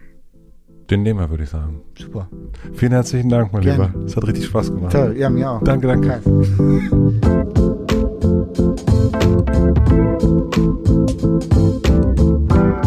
Das war Jan Dele. Vielen, vielen herzlichen Dank fürs Zuhören. Am Ende war ich wirklich breit, ohne davon zu ziehen. Wirklich. Ich habe nicht davon gezogen, einfach nur so mit Stoned. Irgendwie amüsant. Ich hoffe, es war für euch okay. Ich fand es sehr erfrischend, mit ihm zu sprechen, über so viel Musik zu reden. Wie gesagt, es gibt eine Playliste, da sind alle KünstlerInnen drauf, über die wir hier so sprechen. Manchmal droppen wir einfach nur so einen Namen rein in der Playliste. Da werdet ihr hören, wie das dann so klingt. Den Link findet ihr in den Shownotes. Schön fand ich, dass wir ein paar Annahmen, die er über sich selbst hatte, widerlegen konnten zusammen. Und ich fand seine Ambivalenz auch nachvollziehbar, nicht zu wissen, was man mit LieblingskünstlerInnen machen soll, wenn diese Dinge machen, die man nicht machen sollte. Eine spannende Diskussion, die in den nächsten Jahren noch häufiger geführt werden wird, denke ich, und auf die es eben nicht eine Antwort gibt. Und das fand ich auch okay, dass es hier nicht eine Antwort darauf geben kann. Vielen herzlichen Dank an Coro, an Sonos und an Blinkist für den Support. Vielen herzlichen Dank für die redaktionelle Unterstützung an Anni Hofmann, an Maximilian Frisch für den Mix und den Schnitt und an Jan Köppen für die Musik. Und wie immer oder fast immer gibt es eine kleine Podcast-Empfehlung jetzt noch zum Ende. Und zwar unser eigener Podcast von Mitvergnügen. Kleine Fragen, denn da war Jan direkt vor unserem Gespräch zu Gast, hat sich von Kindern interviewen lassen. Und wie das klingt, wenn Jan mit Kindern spricht, das könnt ihr jetzt hören. Es ist nicht so lang wie unser Gespräch hier, geht knapp 20 Minuten, aber auch sehr, sehr unterhaltsam.